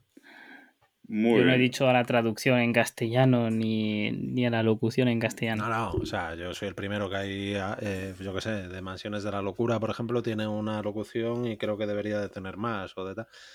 Y esta precisamente me la enseñaron en plan, oye, tío, ¿has visto cómo han hecho esto y tal? Y, ostras, Bueno, parece pues como si lo estuviera haciendo Pablo ahora con el móvil ahí, con uy, el eco y mucho más. Bueno, con el eco, Bueno. sobre todo el eco. Lo del eco yo creo que era lo que se notaba precisamente. Yo creo que tiene más voz eh, que el de la locución. O sea, por lo menos la- lo entonaría mejor. Pese a su soberbia. Muchas gracias. Como no voy a ser soberbio, me decís estas cosas. Este. Eh, tú ya estás escurado de espanto. Venga, tú, eh, tú unfollow, ¿no? Venga, pues mi unfollow va para Games Workshop eh, por el tema del Blitz Bowl, eh, que es una versión reducida de- del Blood Bowl. Y no lo sacan en Europa, ¿no? No es que no lo saquen, es que solo lo puedes comprar en una tienda de Estados Unidos o en una tienda de Alemania, en inglés o en alemán. Mm. O sea, tienen una exclusiva con Barça Nover en Estados Unidos y con no sé quién en Alemania. Y no sé, lo veo, lo veo un tanto, un tanto absurdo. O sea, porque además ahora, si te quieres traer algo de Estados Unidos, pues ya sabes lo que es, pero es que no, o sea, no lo venden fuera. O sea, no, tú te vas ahora a Barnes Novel y vamos, te tienes que buscar la vida. Yo de hecho estoy en ello, ya, ya veremos. Pero has- eh, te diría que escucharas el último Planeta de Juegos, en el que Chechu habla de Sí, él, sí, lo he escuchado y él lo ha conseguido pues porque Se lo han traído. No, te lo decía por el juego, que no, de no deja de ser algo diferente al Blood Bowl. O sea, Sí, sí, sí, sí, el juego lo conozco, o sea, sé cómo va y sé qué tal, pero bueno, no sé, o sea, me parece un Sí, el Muy modelo de bien, negocio que no mola. me parece un modelo de negocio que me, no sé, me parece bastante absurdo, porque sobre todo pues eso, o sea, si, Mm. si lo quieres vender, o sea, no sé, es escoger y decir, vale, pues no, no me lo puedo comprar. Cómpratelo en alemán, lo tradu maquetas y ya está. Arreando que las vienen dando. Me compro otro juego y me ahorro eso. Bueno, venga, pues yo voy a dar mi follow, que es uno que tenía aquí pendiente desde hace mucho, he tenido que repasarlo, que es a un canal de YouTube que se llama The, Rule, The Rules Girl, eh, la chica de las reglas. Y, y es una tontería, pero eh, bueno, pues es un pues es un programa, o sea, un canal de YouTube de tutoriales. No tiene muchísimos, muchos juegos son así un poco o muy clásicos o tal, pero sobre todo que son vídeos de dos minutos, tres minutos, cosas así, eh, que te explica cómo jugar y sobre todo lo que me gusta mucho es cómo está esquematizado, es todo con grafismos, o sea, no es lo típico de una chica con las manos y explicándote, bueno, las manos cuando son las manos, explicándote cómo jugar al juego, sino que está hecho con, con grafismos de, de cómo de, de, bueno de cómo jugar y está muy guay la verdad eh. Es verdad que no tiene muchísimos juegos entonces bueno tampoco por eso yo siempre lo he ido retrasando porque no tiene tal pero dos minutos tres minutos cuatro minutos bueno tiene aquí uno que no me lo creo cómo jugar a Midara en ocho minutos que me parece ¿eh? Midara es un dungeon crawler de estos de la leche ¿sabes? pero Seven Wonders en tres minutos tal. no sé si dará para jugar perfecto pero como sabes por lo menos como para hacerte una idea y tal creo que no, está, yo lo, está muy bien. la, lo sigo el canal y, y mola mucho pues, que es eso, que es ver un, un tutorial con, con, la imagen, o sea, con, con, una infografía a base de gráficos, sí, de imágenes, sí. de fotos, de tal, o sea, no, uh -huh. no es con imagen real y, y, o sea, pues está muy muy bien hecho, un trabajo de edición muy guay. Uh -huh. Pues muy bien, pues este The Rules, The Rules Girl, o The Rules Girl, o como se diga. Y pues nada, hasta aquí hemos llegado hoy. Pues. Que no está mal, después no está mal. de tanto tiempo. Pues nada, nos despedimos y hasta la próxima, que ya será en el mes de. de diciembre. De, para Essen, ¿no? si es que hay Essen. Especial sí, Essen. Va a ver, va a ver. Bueno, pues nada, pues yo me despido. Hasta luego. Adiós. Hasta otra.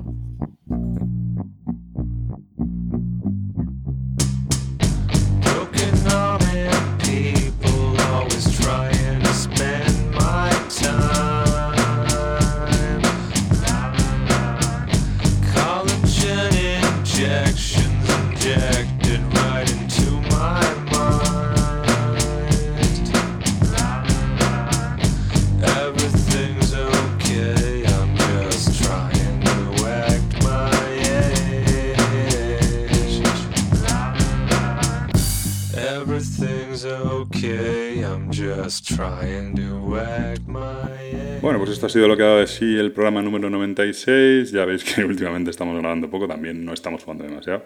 Estamos repitiendo muchos juegos, cosa que desde el punto de vista lúdico agradezco, pero desde el punto de vista eh, bueno, podcastil, pues evidentemente se resiente. Eh, pero bueno, veremos lo que hacemos. Ya sabéis que como esto tampoco nos lo tomamos como una obligación, pues van saliendo. Eh, sin más me despido y hasta la próxima.